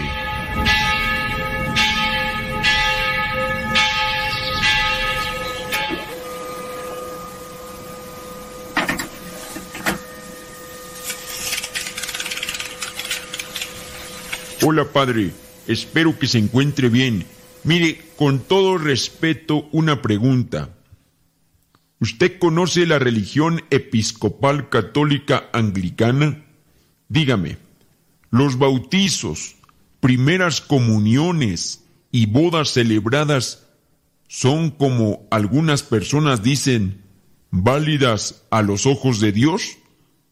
¿Qué piensa usted? Yo lo escucho siempre que puedo y tengo esa duda. Gracias por su atención. De nuevo, perdone mi ignorancia. Saludos, que Dios lo bendiga. Gracias, Padre. Y no quisiera parecer necio, pero ¿habría alguna razón? No me tiene que contestar ahora. Yo sé que usted es una persona muy ocupada. Cuando tenga tiempo, está bien. Yo lo escucho. Gracias, Padre. hablar de los sacramentos en las sectas. Y te digo la palabra secta porque no son religiones. Hay una religión cristiana y si alguien se ha separado de la Iglesia Católica, que fue la que fundó Cristo, entonces es una secta. De hecho, la palabra secta significa eso, lo que se corta, lo que se divide. De ahí incluso podemos traer aquellos términos, vamos a sectorizar, es decir, vamos a dividir en partes. La palabra secta entonces refiere a aquellos grupos que se separan, que se cortan, que se hacen a un lado. Y en este caso, hablando, por ejemplo, de lo que es eh, episcopal católica anglicana, no es una religión, es una secta. Y hablando de ellos, lo que podemos tomar como válido solamente es el bautismo, si se toma lo que es la materia y la forma. La materia es el agua. Si no hay agua, no hay bautismo, y si no hay fórmula, no hay bautismo. Entonces, si no hay agua ni fórmula, no hay bautismo. El agua es la materia. La fórmula es yo te bautizo en el nombre del Padre, del Hijo y del Espíritu Santo. Amén. Esa es la fórmula que se debe de utilizar para que se lleve a cabo el sacramento. Si se hace con, en alguna otra secta, es válido el sacramento, pero hablar, por ejemplo, de lo que sería ya la boda, hablar, por ejemplo, de otros sacramentos, pues simplemente no son válidos. Son válidos quizá para ellos, pero no tienen realmente un sustento. Tengamos en cuenta que Jesucristo fundó una iglesia, la Iglesia Católica, en San Pedro. En ella se encuentran los sacramentos. Si una secta se separa, esos sacramentos, aunque los realice, no son válidos.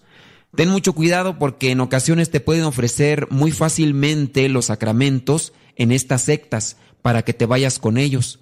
Como se te hace tan pesado recibir pláticas, como se te hace tan pesado participar de algún retiro, en ocasiones, pues por eso aprovecha la gente y se va con las sectas.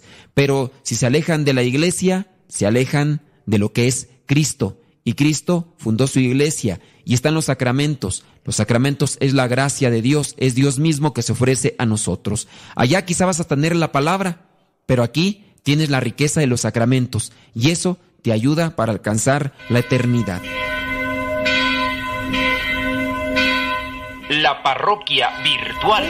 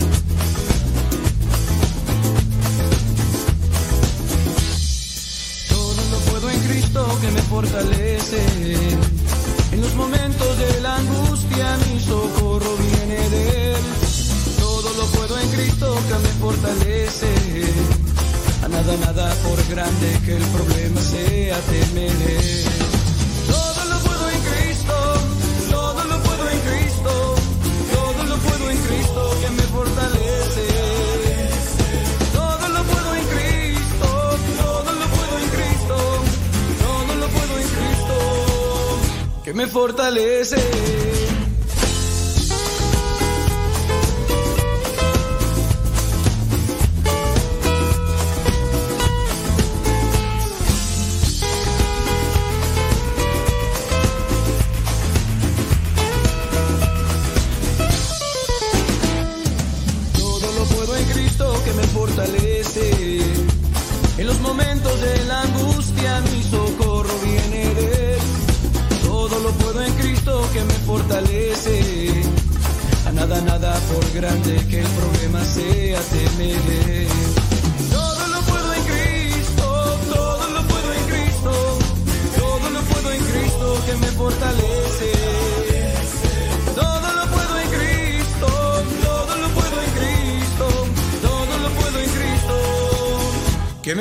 Que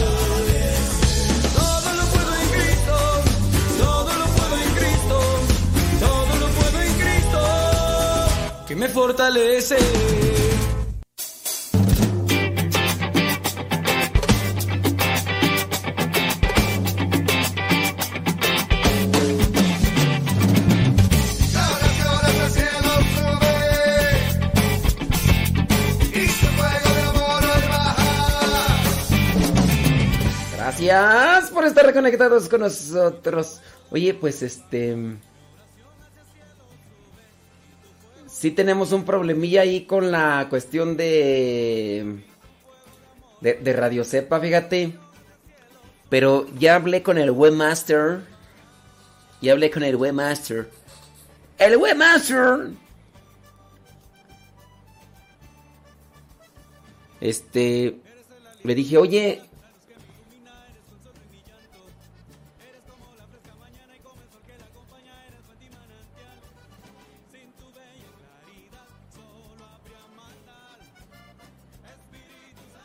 Sí.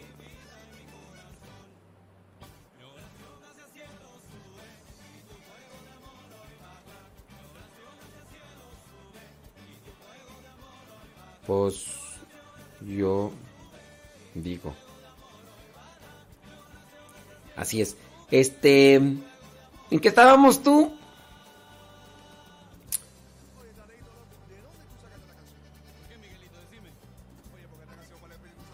No me acuerdo en qué estábamos.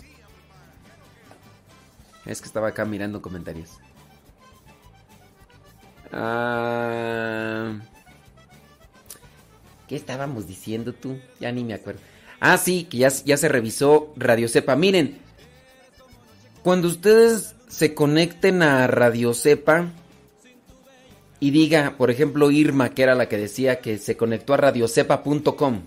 Radiocepa.com.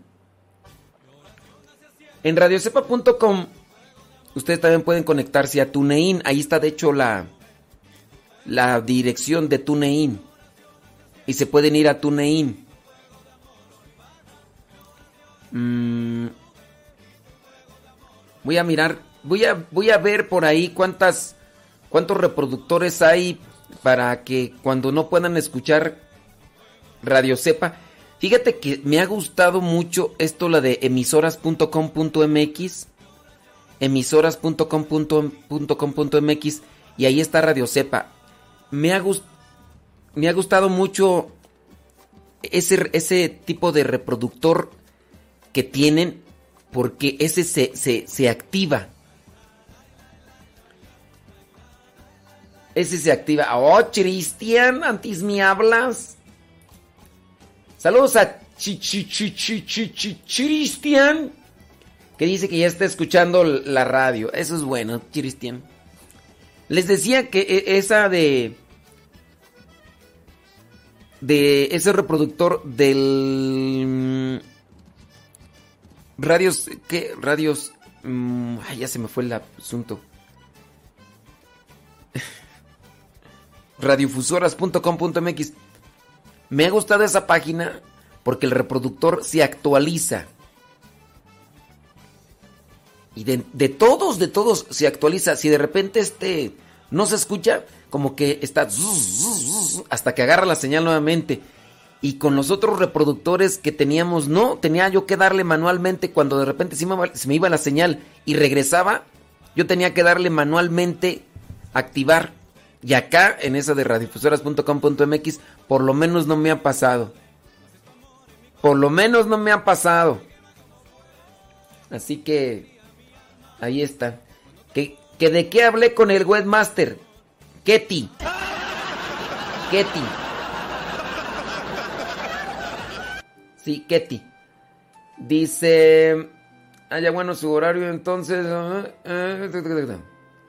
Saludos. Bueno, quién sabe que están ahí chismeando ya. Pero sí. Sí, en Radio Cepa les digo, ahí hay un problemilla y van a, van a revisar. Van a revisar. Mm. Dice acá una persona, si alguien se casa en una playa o en otra parte que no sea la iglesia y va un padre a casarlos, ¿es válido el matrimonio? depende. Para que el matrimonio, el sacramento del matrimonio pueda ser válido, tienen que casarse con el permiso del obispo. Por ejemplo, ha habido algunas personas que se han casado en la playa. Y unas las ha casado un, sacerdote, pero sin el permiso del obispo. Les voy a poner un ejemplo claro. ¿Se acuerdan de la gaviota? La que se casó con Enrique Peña Nieto. Y que ya después de que dejó de ser presidente se separó. ¿Cómo se llamaba esa, esa, cómo se llama esa señora? Bueno, yo no me la conozco por la gaviota. Ella se había casado con el güero Castro. No me pregunten quién es el güero Castro, yo no sé quién es el güero Castro. Ella se había casado con otro señor antes de que se casara con Enrique Peña Nieto. Pero se habían casado en la playa con un sacerdote, pero no tenían el permiso del obispo. Por eso es que cuando la gaviota se volvió a casar. Por eso es que cuando la gaviota conoció a Enrique Peña Nieto, se pudo casar por la iglesia. Cuando era gobernador del Estado de México.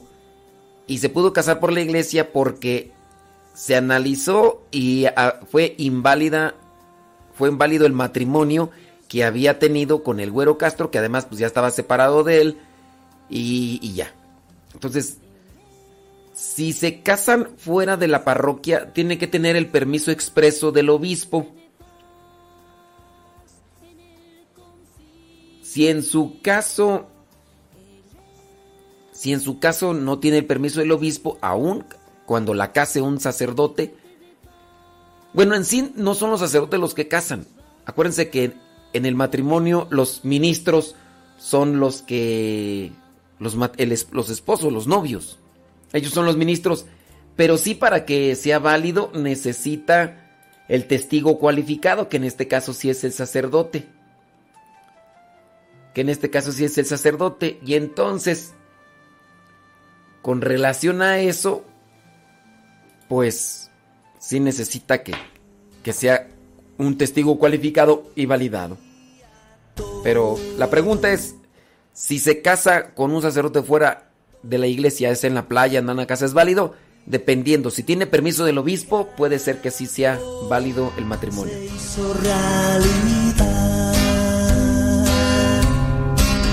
Soñé que lo tenía todo, todo y ese día llegado se hizo realidad. Porque me amo, porque me amo, porque me amo, me ama. Porque me acepto, porque me acepto, acepto, me aceptan también. Porque me quiero, porque me quiero, porque me quiero, me quieren. Porque me respeto, porque me respeto, me respeta el mundo. Soñé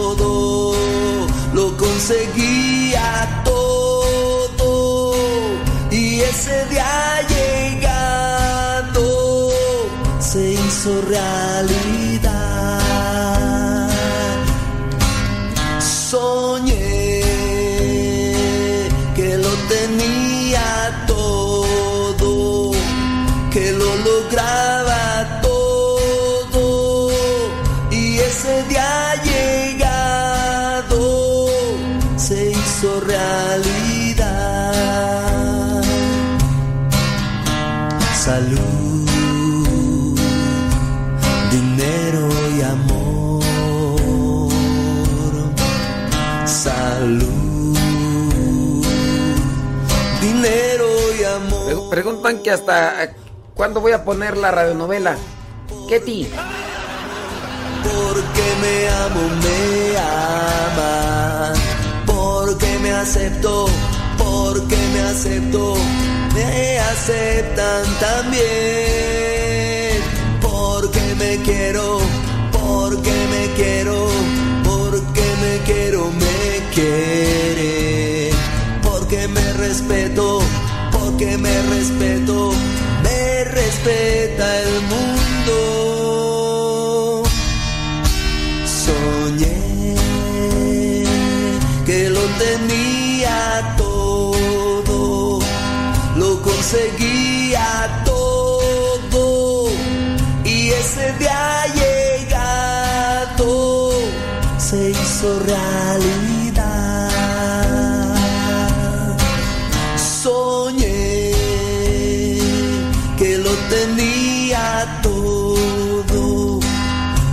Conseguía todo. Ya salió Pati Chapoy acá, dice que el güero Castro es hermano de Verónica Castro. Ay, pensé que Pati Chapoy no lo estaba escuchando. Rosalía González. Creería Uy, Pati Chapoy y Martin Goodsign se mezclaron acá.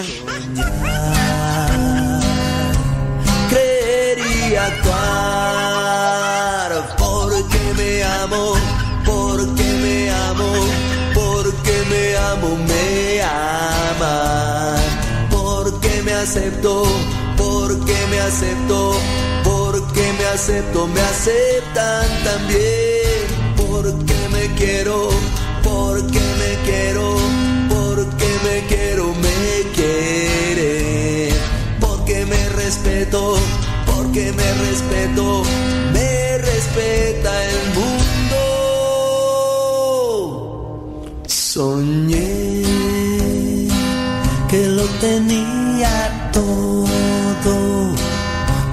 conseguía todo y ese día llegado se hizo realidad, se hizo realidad, se hizo realidad.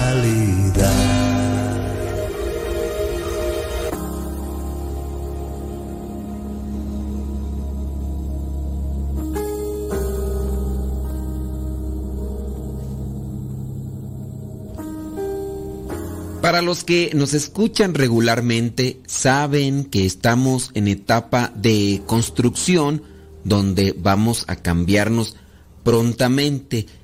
Y también nos sucedió un percance, nos asaltaron, nos robaron las máquinas que teníamos para realizar ya algunos proyectos de evangelización. Fueron varias computadoras, una cámara, y una máquina que se necesita para hacer la transición de las imágenes y proyectarlas en los videos. Confiando en su generosidad, les pedimos su ayuda para, para seguir con la construcción de lo que va a ser la cabina de Radio Cepa y un centro de medios de comunicación. Si gustas apoyarnos, ya sabes que ahí en la página de radiocepa.com está el enlace para ir directamente a la página y ver las formas en las que nos pueden echar la mano para seguir evangelizando a través de Radio Cepa y de este nuevo proyecto que es de medios de evangelización. Que Dios les bendiga su generosidad y a los que no puedan ayudarnos económicamente les pedimos sus oraciones para tener ideas claras, ser cuidadosos y estar siempre dispuestos a utilizar los medios de comunicación para la evangelización.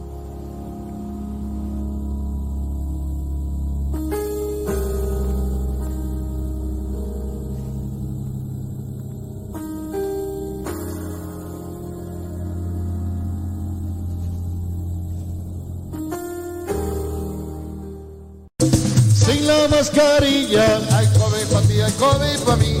No te la vaya a quitar. Sube, sube. Sin la mascarilla, hay COVID para ti, hay COVID para ti. No te la vaya a quitar. Sube, sube. Te tienes que cuidar, te tienes que apartar. Si no al hospital vas a ir a parar. Y si te descuidas, te hago el funeral. Sin la mascarilla, hay COVID para ti, hay COVID para mí. No te la vaya a quitar. Sube, sube. Sin la mascarilla, hay COVID para ti, hay COVID para mí. No te la vaya a quitar. Sube, sube. Te tienes que cuidar, te tienes que proteger. Si no al hospital vas a ir a parar. Y si te descuidas, hay un funeral.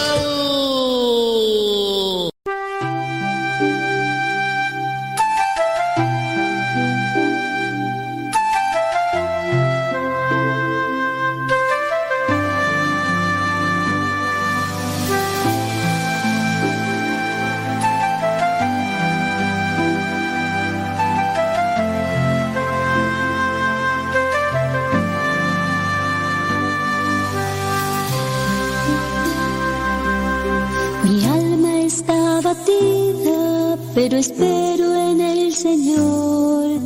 Él es castillo fuerte y mi libertador.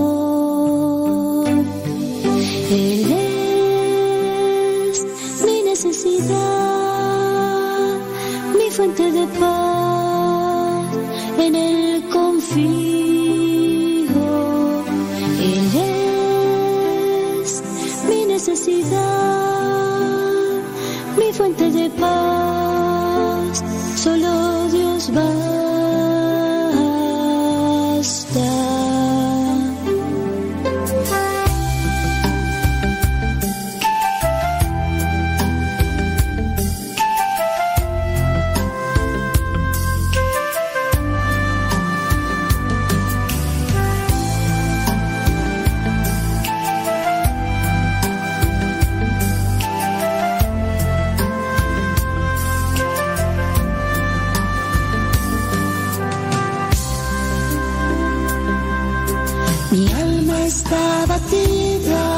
pero espero en el Señor.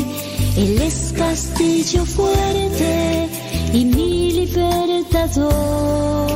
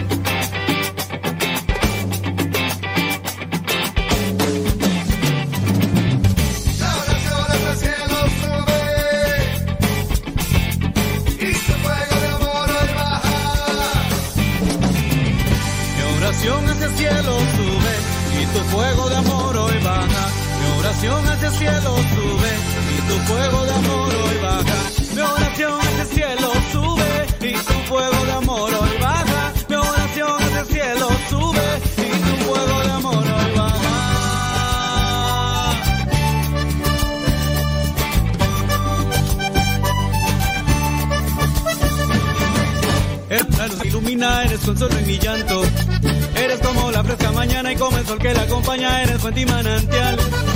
Sin tu bella claridad solo habría maldad. Espíritu Santo llena mi vida y mi corazón. Mi oración hacia el cielo sube y tu fuego de amor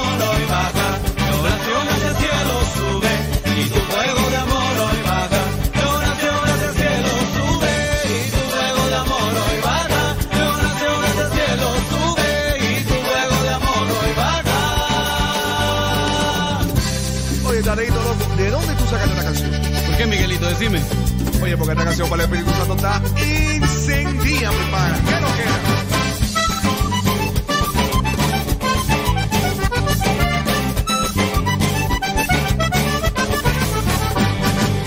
Eres la promesa que vendría a guiar toda mi vida, mi ilusión y mi esperanza. Eres como noche, como estrella, como la luna más bella, eres fuente y manantial. Sin tu bella claridad solo habría maldad. Espíritu Santo llena mi vida y mi corazón. Mi oración hacia el cielo sube y tu fuego de amor hoy baja. Mi oración hacia el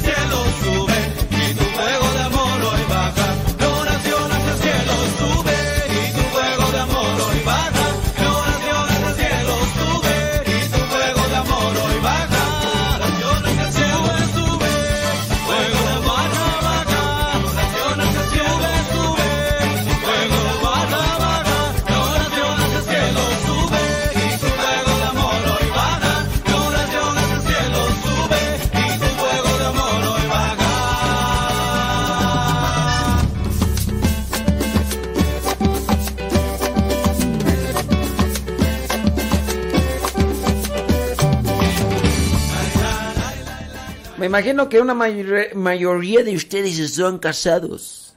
Me imagino. Y si no están casados, pues, posiblemente están ya en una relación hasta con hijos y todo. Si ustedes se aman, si ustedes dicen yo voy a seguir aquí adelante y no están casados, busquen casarse. Busquen casarse, será lo mejor. Por ahí hay personas que recientemente se han casado. Eso es una realidad. Y fíjate que por ahí encontré, dice, que 15 crueles verdades sobre el amor que debes conocer. Alguien podrá decir, no, no las digas porque son crueles verdades. Es que es que las crueles verdades nos, pues nos lastiman, pero, pues, por lo menos son cosas que debes de conocer.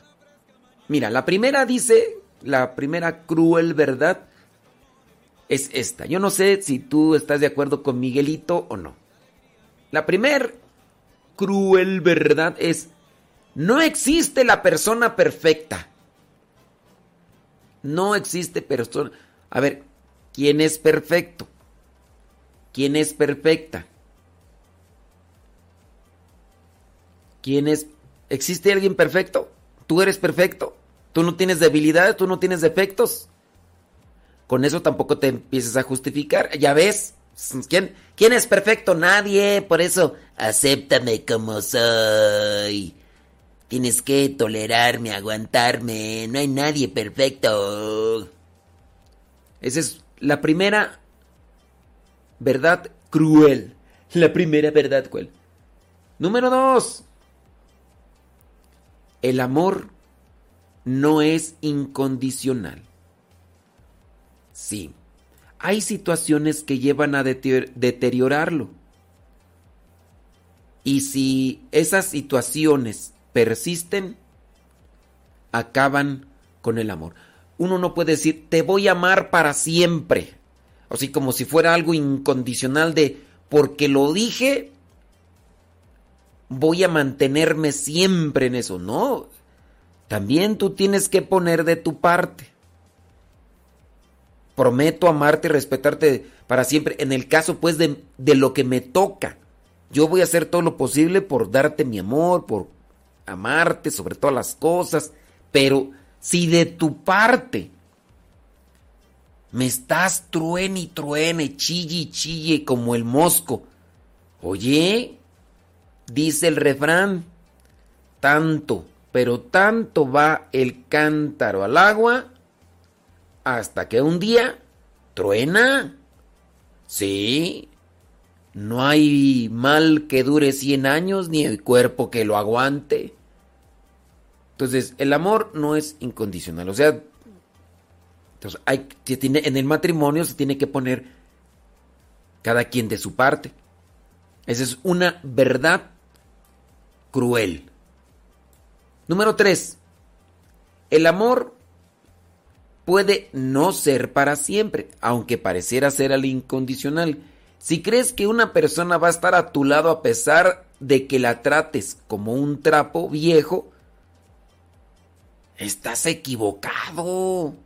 El amor que siente por ti va a durar toda la vida en la medida que lo cuides. Pero hay gente tan posesiva, tan tóxica, que incluso amenaza. El día que te vayas de mi lado, acabo con tu vida. El día que me dejes, no, no vas a vivir para contarlo. Imagínense hasta dónde llega el, lo posesivo y tóxico de la persona. Hay que cuidar la planta para que no se seque. Hay que regarla. Hay que ponerla en el sol, hay que ponerla en la sombra dependiendo de sus necesidades. El amor. Igual, conoce a tu pareja. Cuídala. Trátala bien. Busca que sea feliz. Respeta sus tiempos. Respeta también sus decisiones con relación a aquello que le gusta y no le gusta. No le impongas. Digo, Número 4. Amar a veces duele. No se supone que deba ser de esta manera, pero muchas veces hay problemas. Al no ser perfectas las relaciones, ¿qué pasa? Pues hay pleitos, hay desacuerdos. Pero ¿sabes qué? Eso es natural.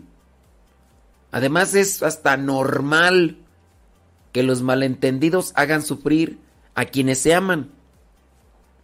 Pero con madurez, con humildad, traten de ver esos malentendidos para encontrar una solución. El problema no es que haya malentendidos.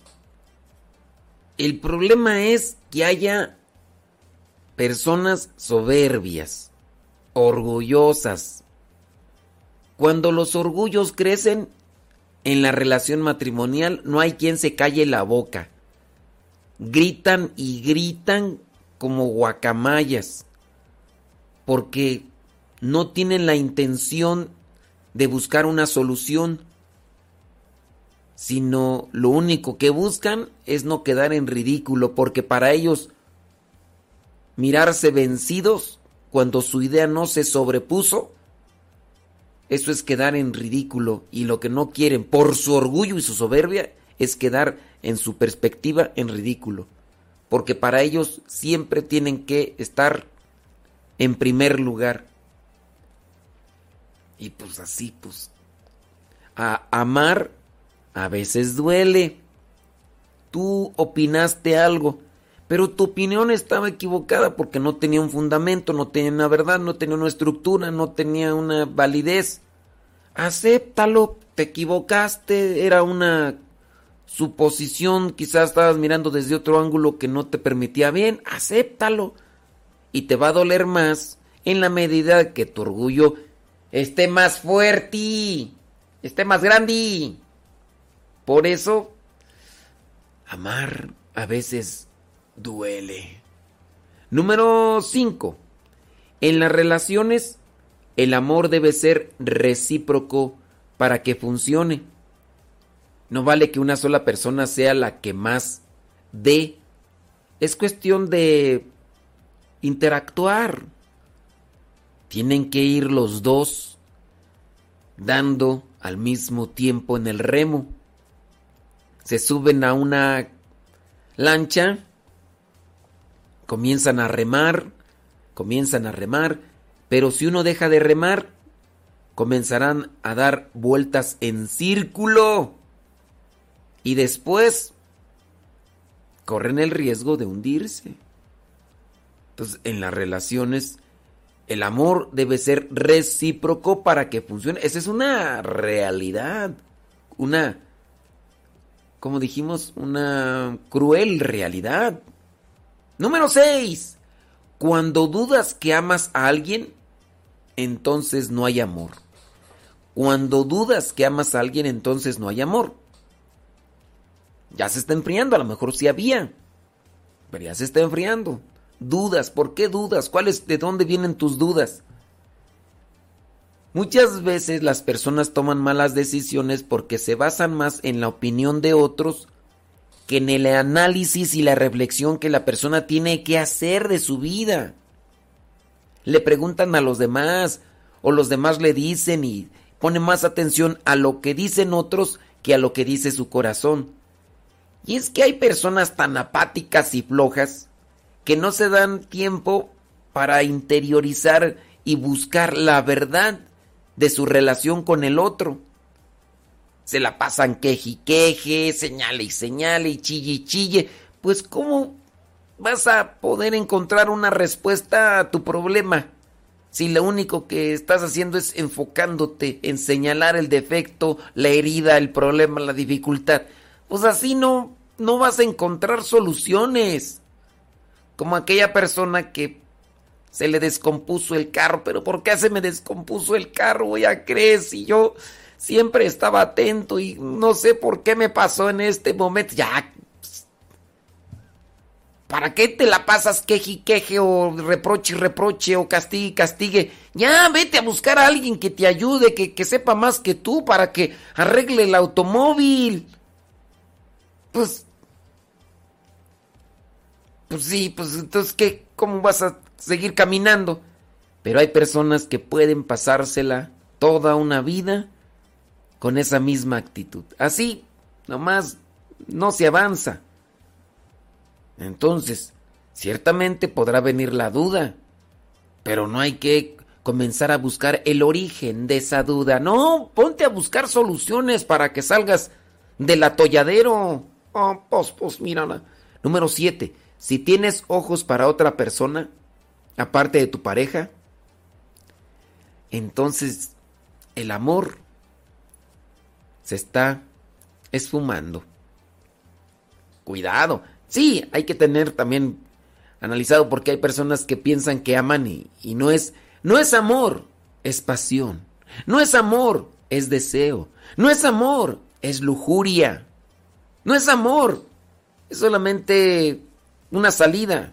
Entonces, analiza muy bien qué es amor y quédate con quien ames, no, no con quien o a quien deseas.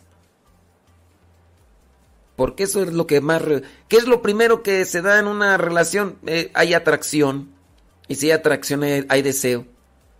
Si cuando estás mirando a la otra persona lo único que sientes y es nada más acá del cuchicuchi, no, eso ya entonces, eso no es amor. Es lujuria, es pasión, es deseo. Y ahí muy posiblemente las cosas no van a funcionar.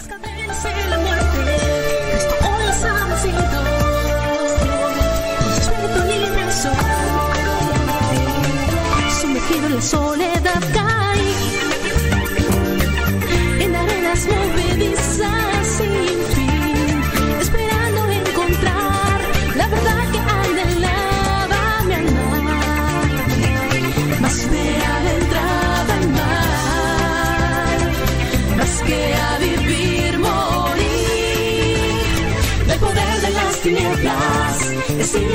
sido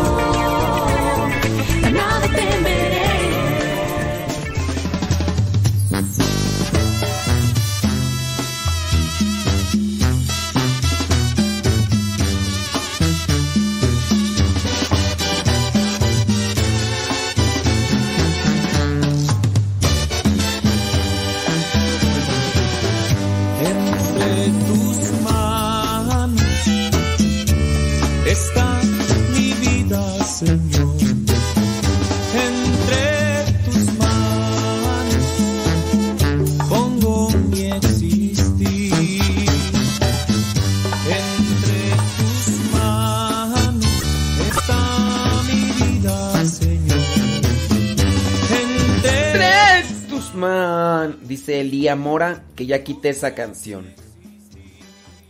Bueno, pues entonces la quitamos, ¿no? Porque dice que ya la quite.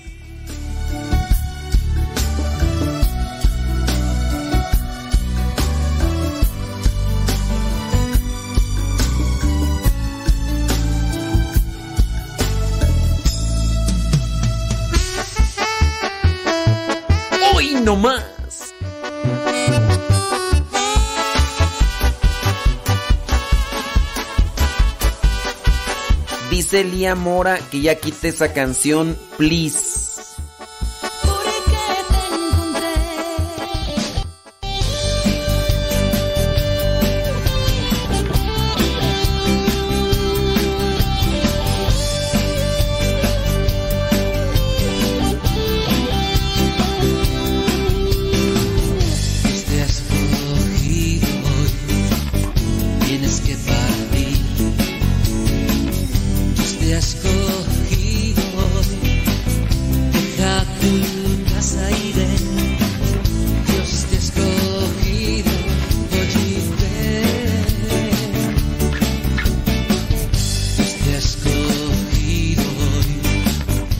Lía Mora que ya quite esa canción, please. Ay, amor. Amiga, yo sé que estás enamorada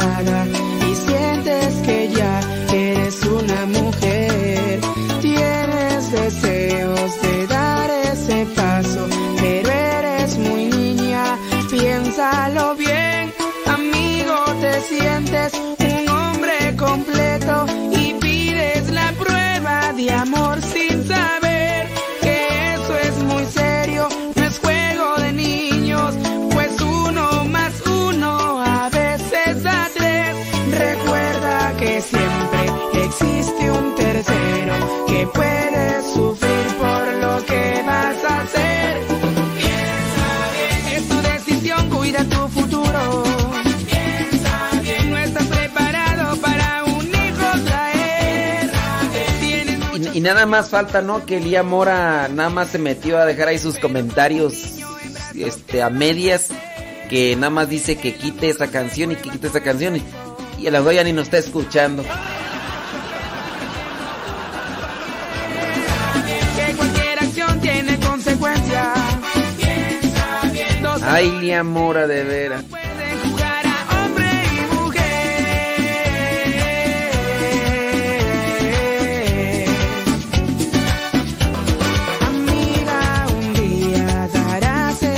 Hablando de la calentura, si es. Si es. cal- si, si, si no es amor. A ver, si es deseo, entonces no es amor. Si es lujuria, entonces no es amor. Si es pasión, entonces no es amor. Si es calentura, no es amor. Aquí está Rola.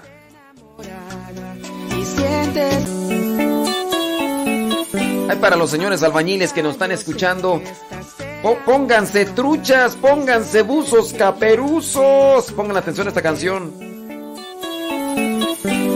Amiga, yo sé que estás enamorada y sientes que ya eres una mujer. Tienes deseos de dar ese paso, pero eres muy niña. Piénsalo bien, amigo, te sientes un hombre completo amor sin saber que eso es muy serio. No es juego de niños, pues uno más uno a veces da tres. Recuerda que siempre existe un tercero que puede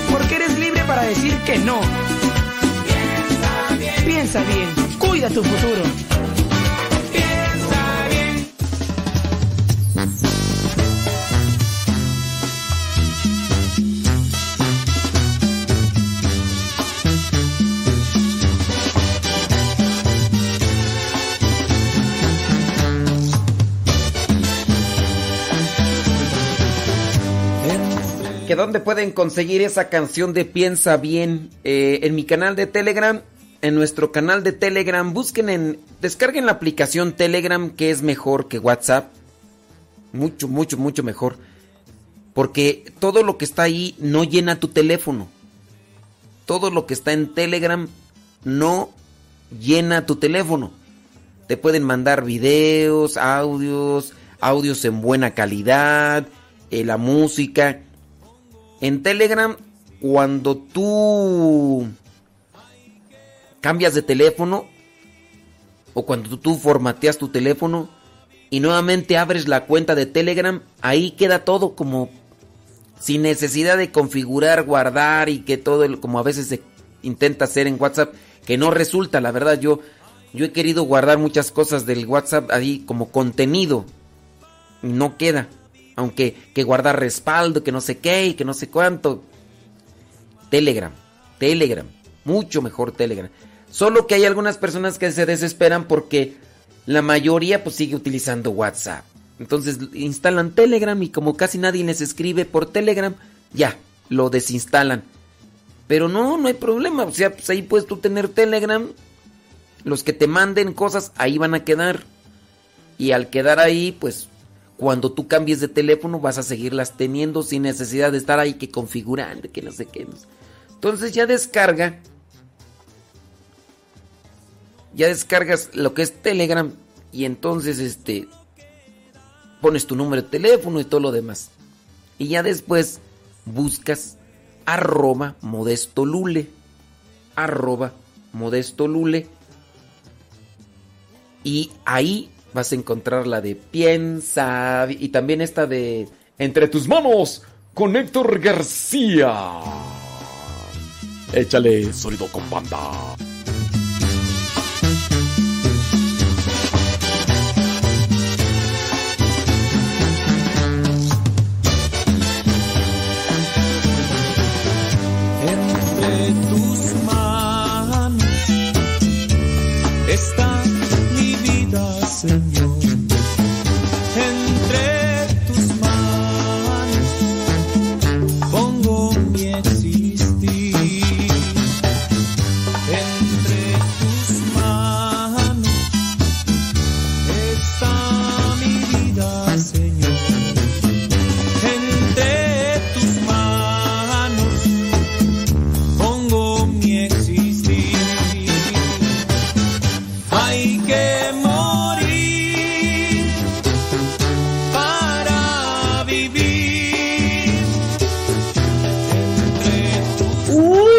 Perdóneme usted, la esposa de Tiesto.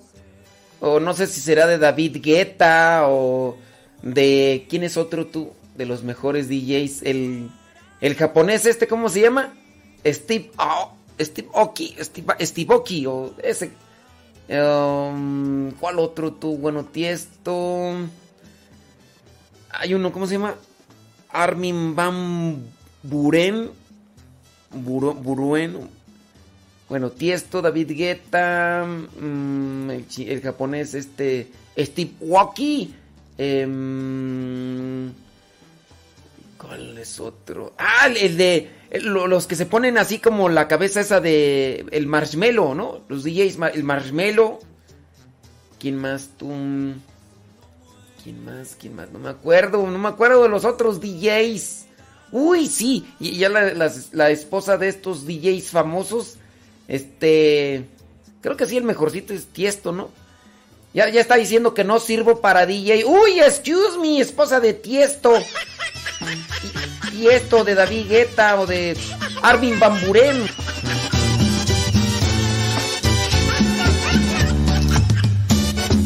Uy, ya, me- ya me está calificando la esposa de Tiesto.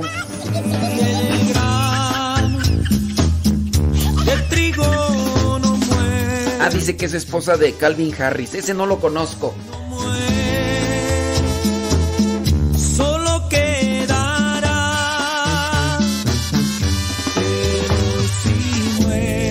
Yo creo que ese ha de ser un sonidero ahí de tu rancho y dices que es DJ. ¿Te acuerdas cuando este Jesús Vivero, Jesús Vivero decía que era DJ? Y cuando lo escuché le dije, eso no es, un de- eso no es ser DJ, eso es ser sonidero, Jesús Viveros. Mucha diferencia entre un sonidero. El, el- el paso de Chavito, el paso de Chavito, cha, cha, cha, chonga, chapa, chonga. Listo, sa- sa- saludos, saludos con el paso de Chavito. Como dice, un saludito allá para los de Puebla que nos están escu- cu- cu- cu- escuchando, para los de Hidalgo, Hidalgo. para vivir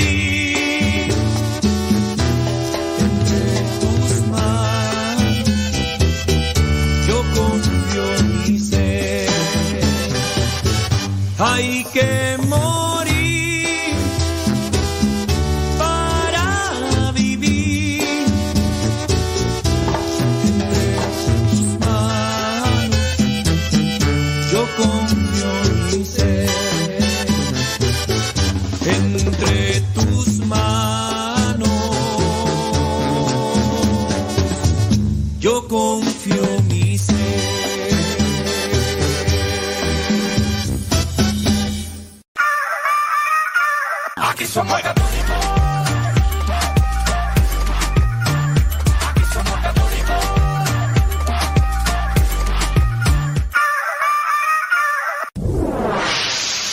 Escuchas Radio Cepa.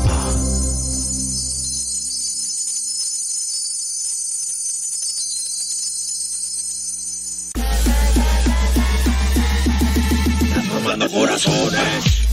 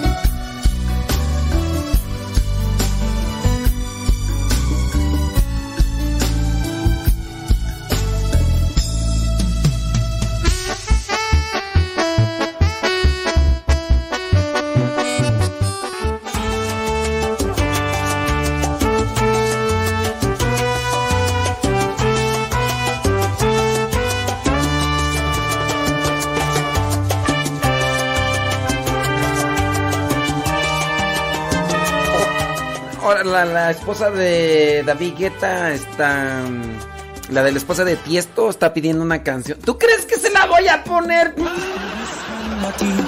como una oveja. Ahora resulta, hombre. Alejo de mí. Te encontraré, no descansaré hasta encontrar buscarte y que regreses tú a mí. Buscando a ti como una oveja perdida que se alejó de mí.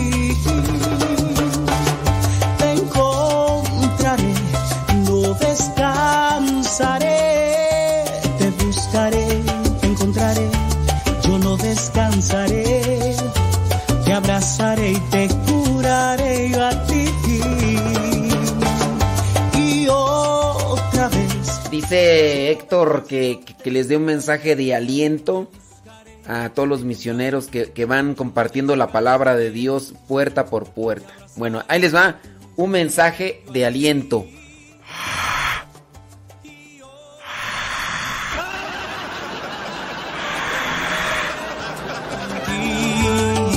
Nada más que todavía no me he cepillado, pero...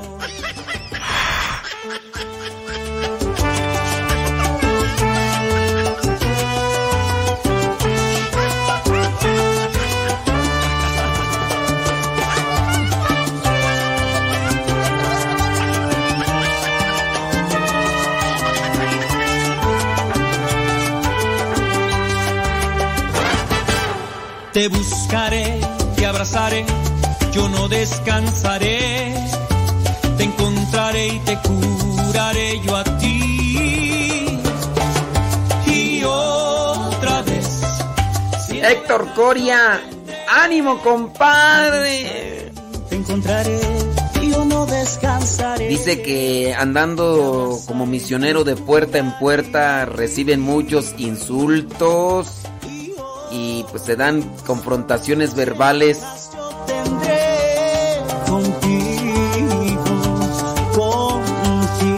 Nuestro Señor Jesucristo es quien nos da la fortaleza y su gracia. Abramos nuestro corazón para que Él sea quien se manifieste en esos momentos.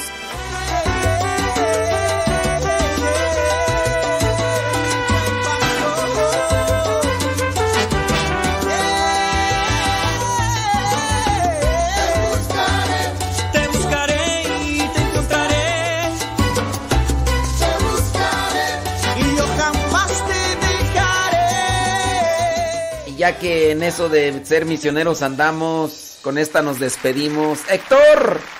¡Héctor Coria!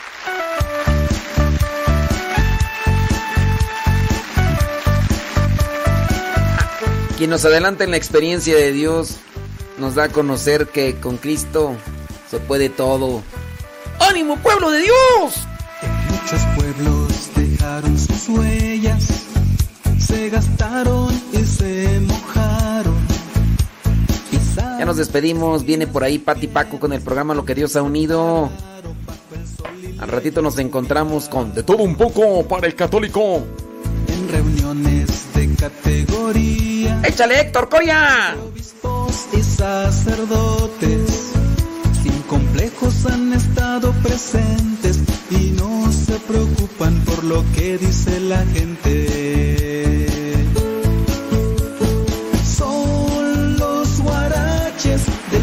Amantuli, que estoy recordando. Guaraches que simbolizan las huellas de Jesús. Son los guaraches del padre Amatuli que estoy recordando.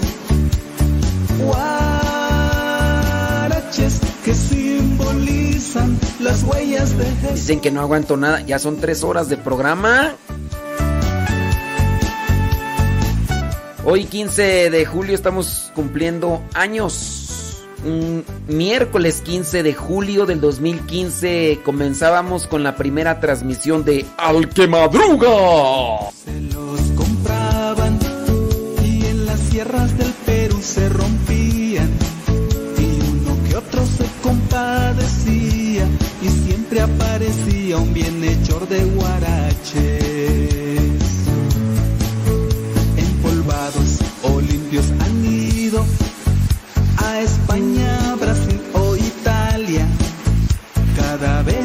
son menos veloces, pero no se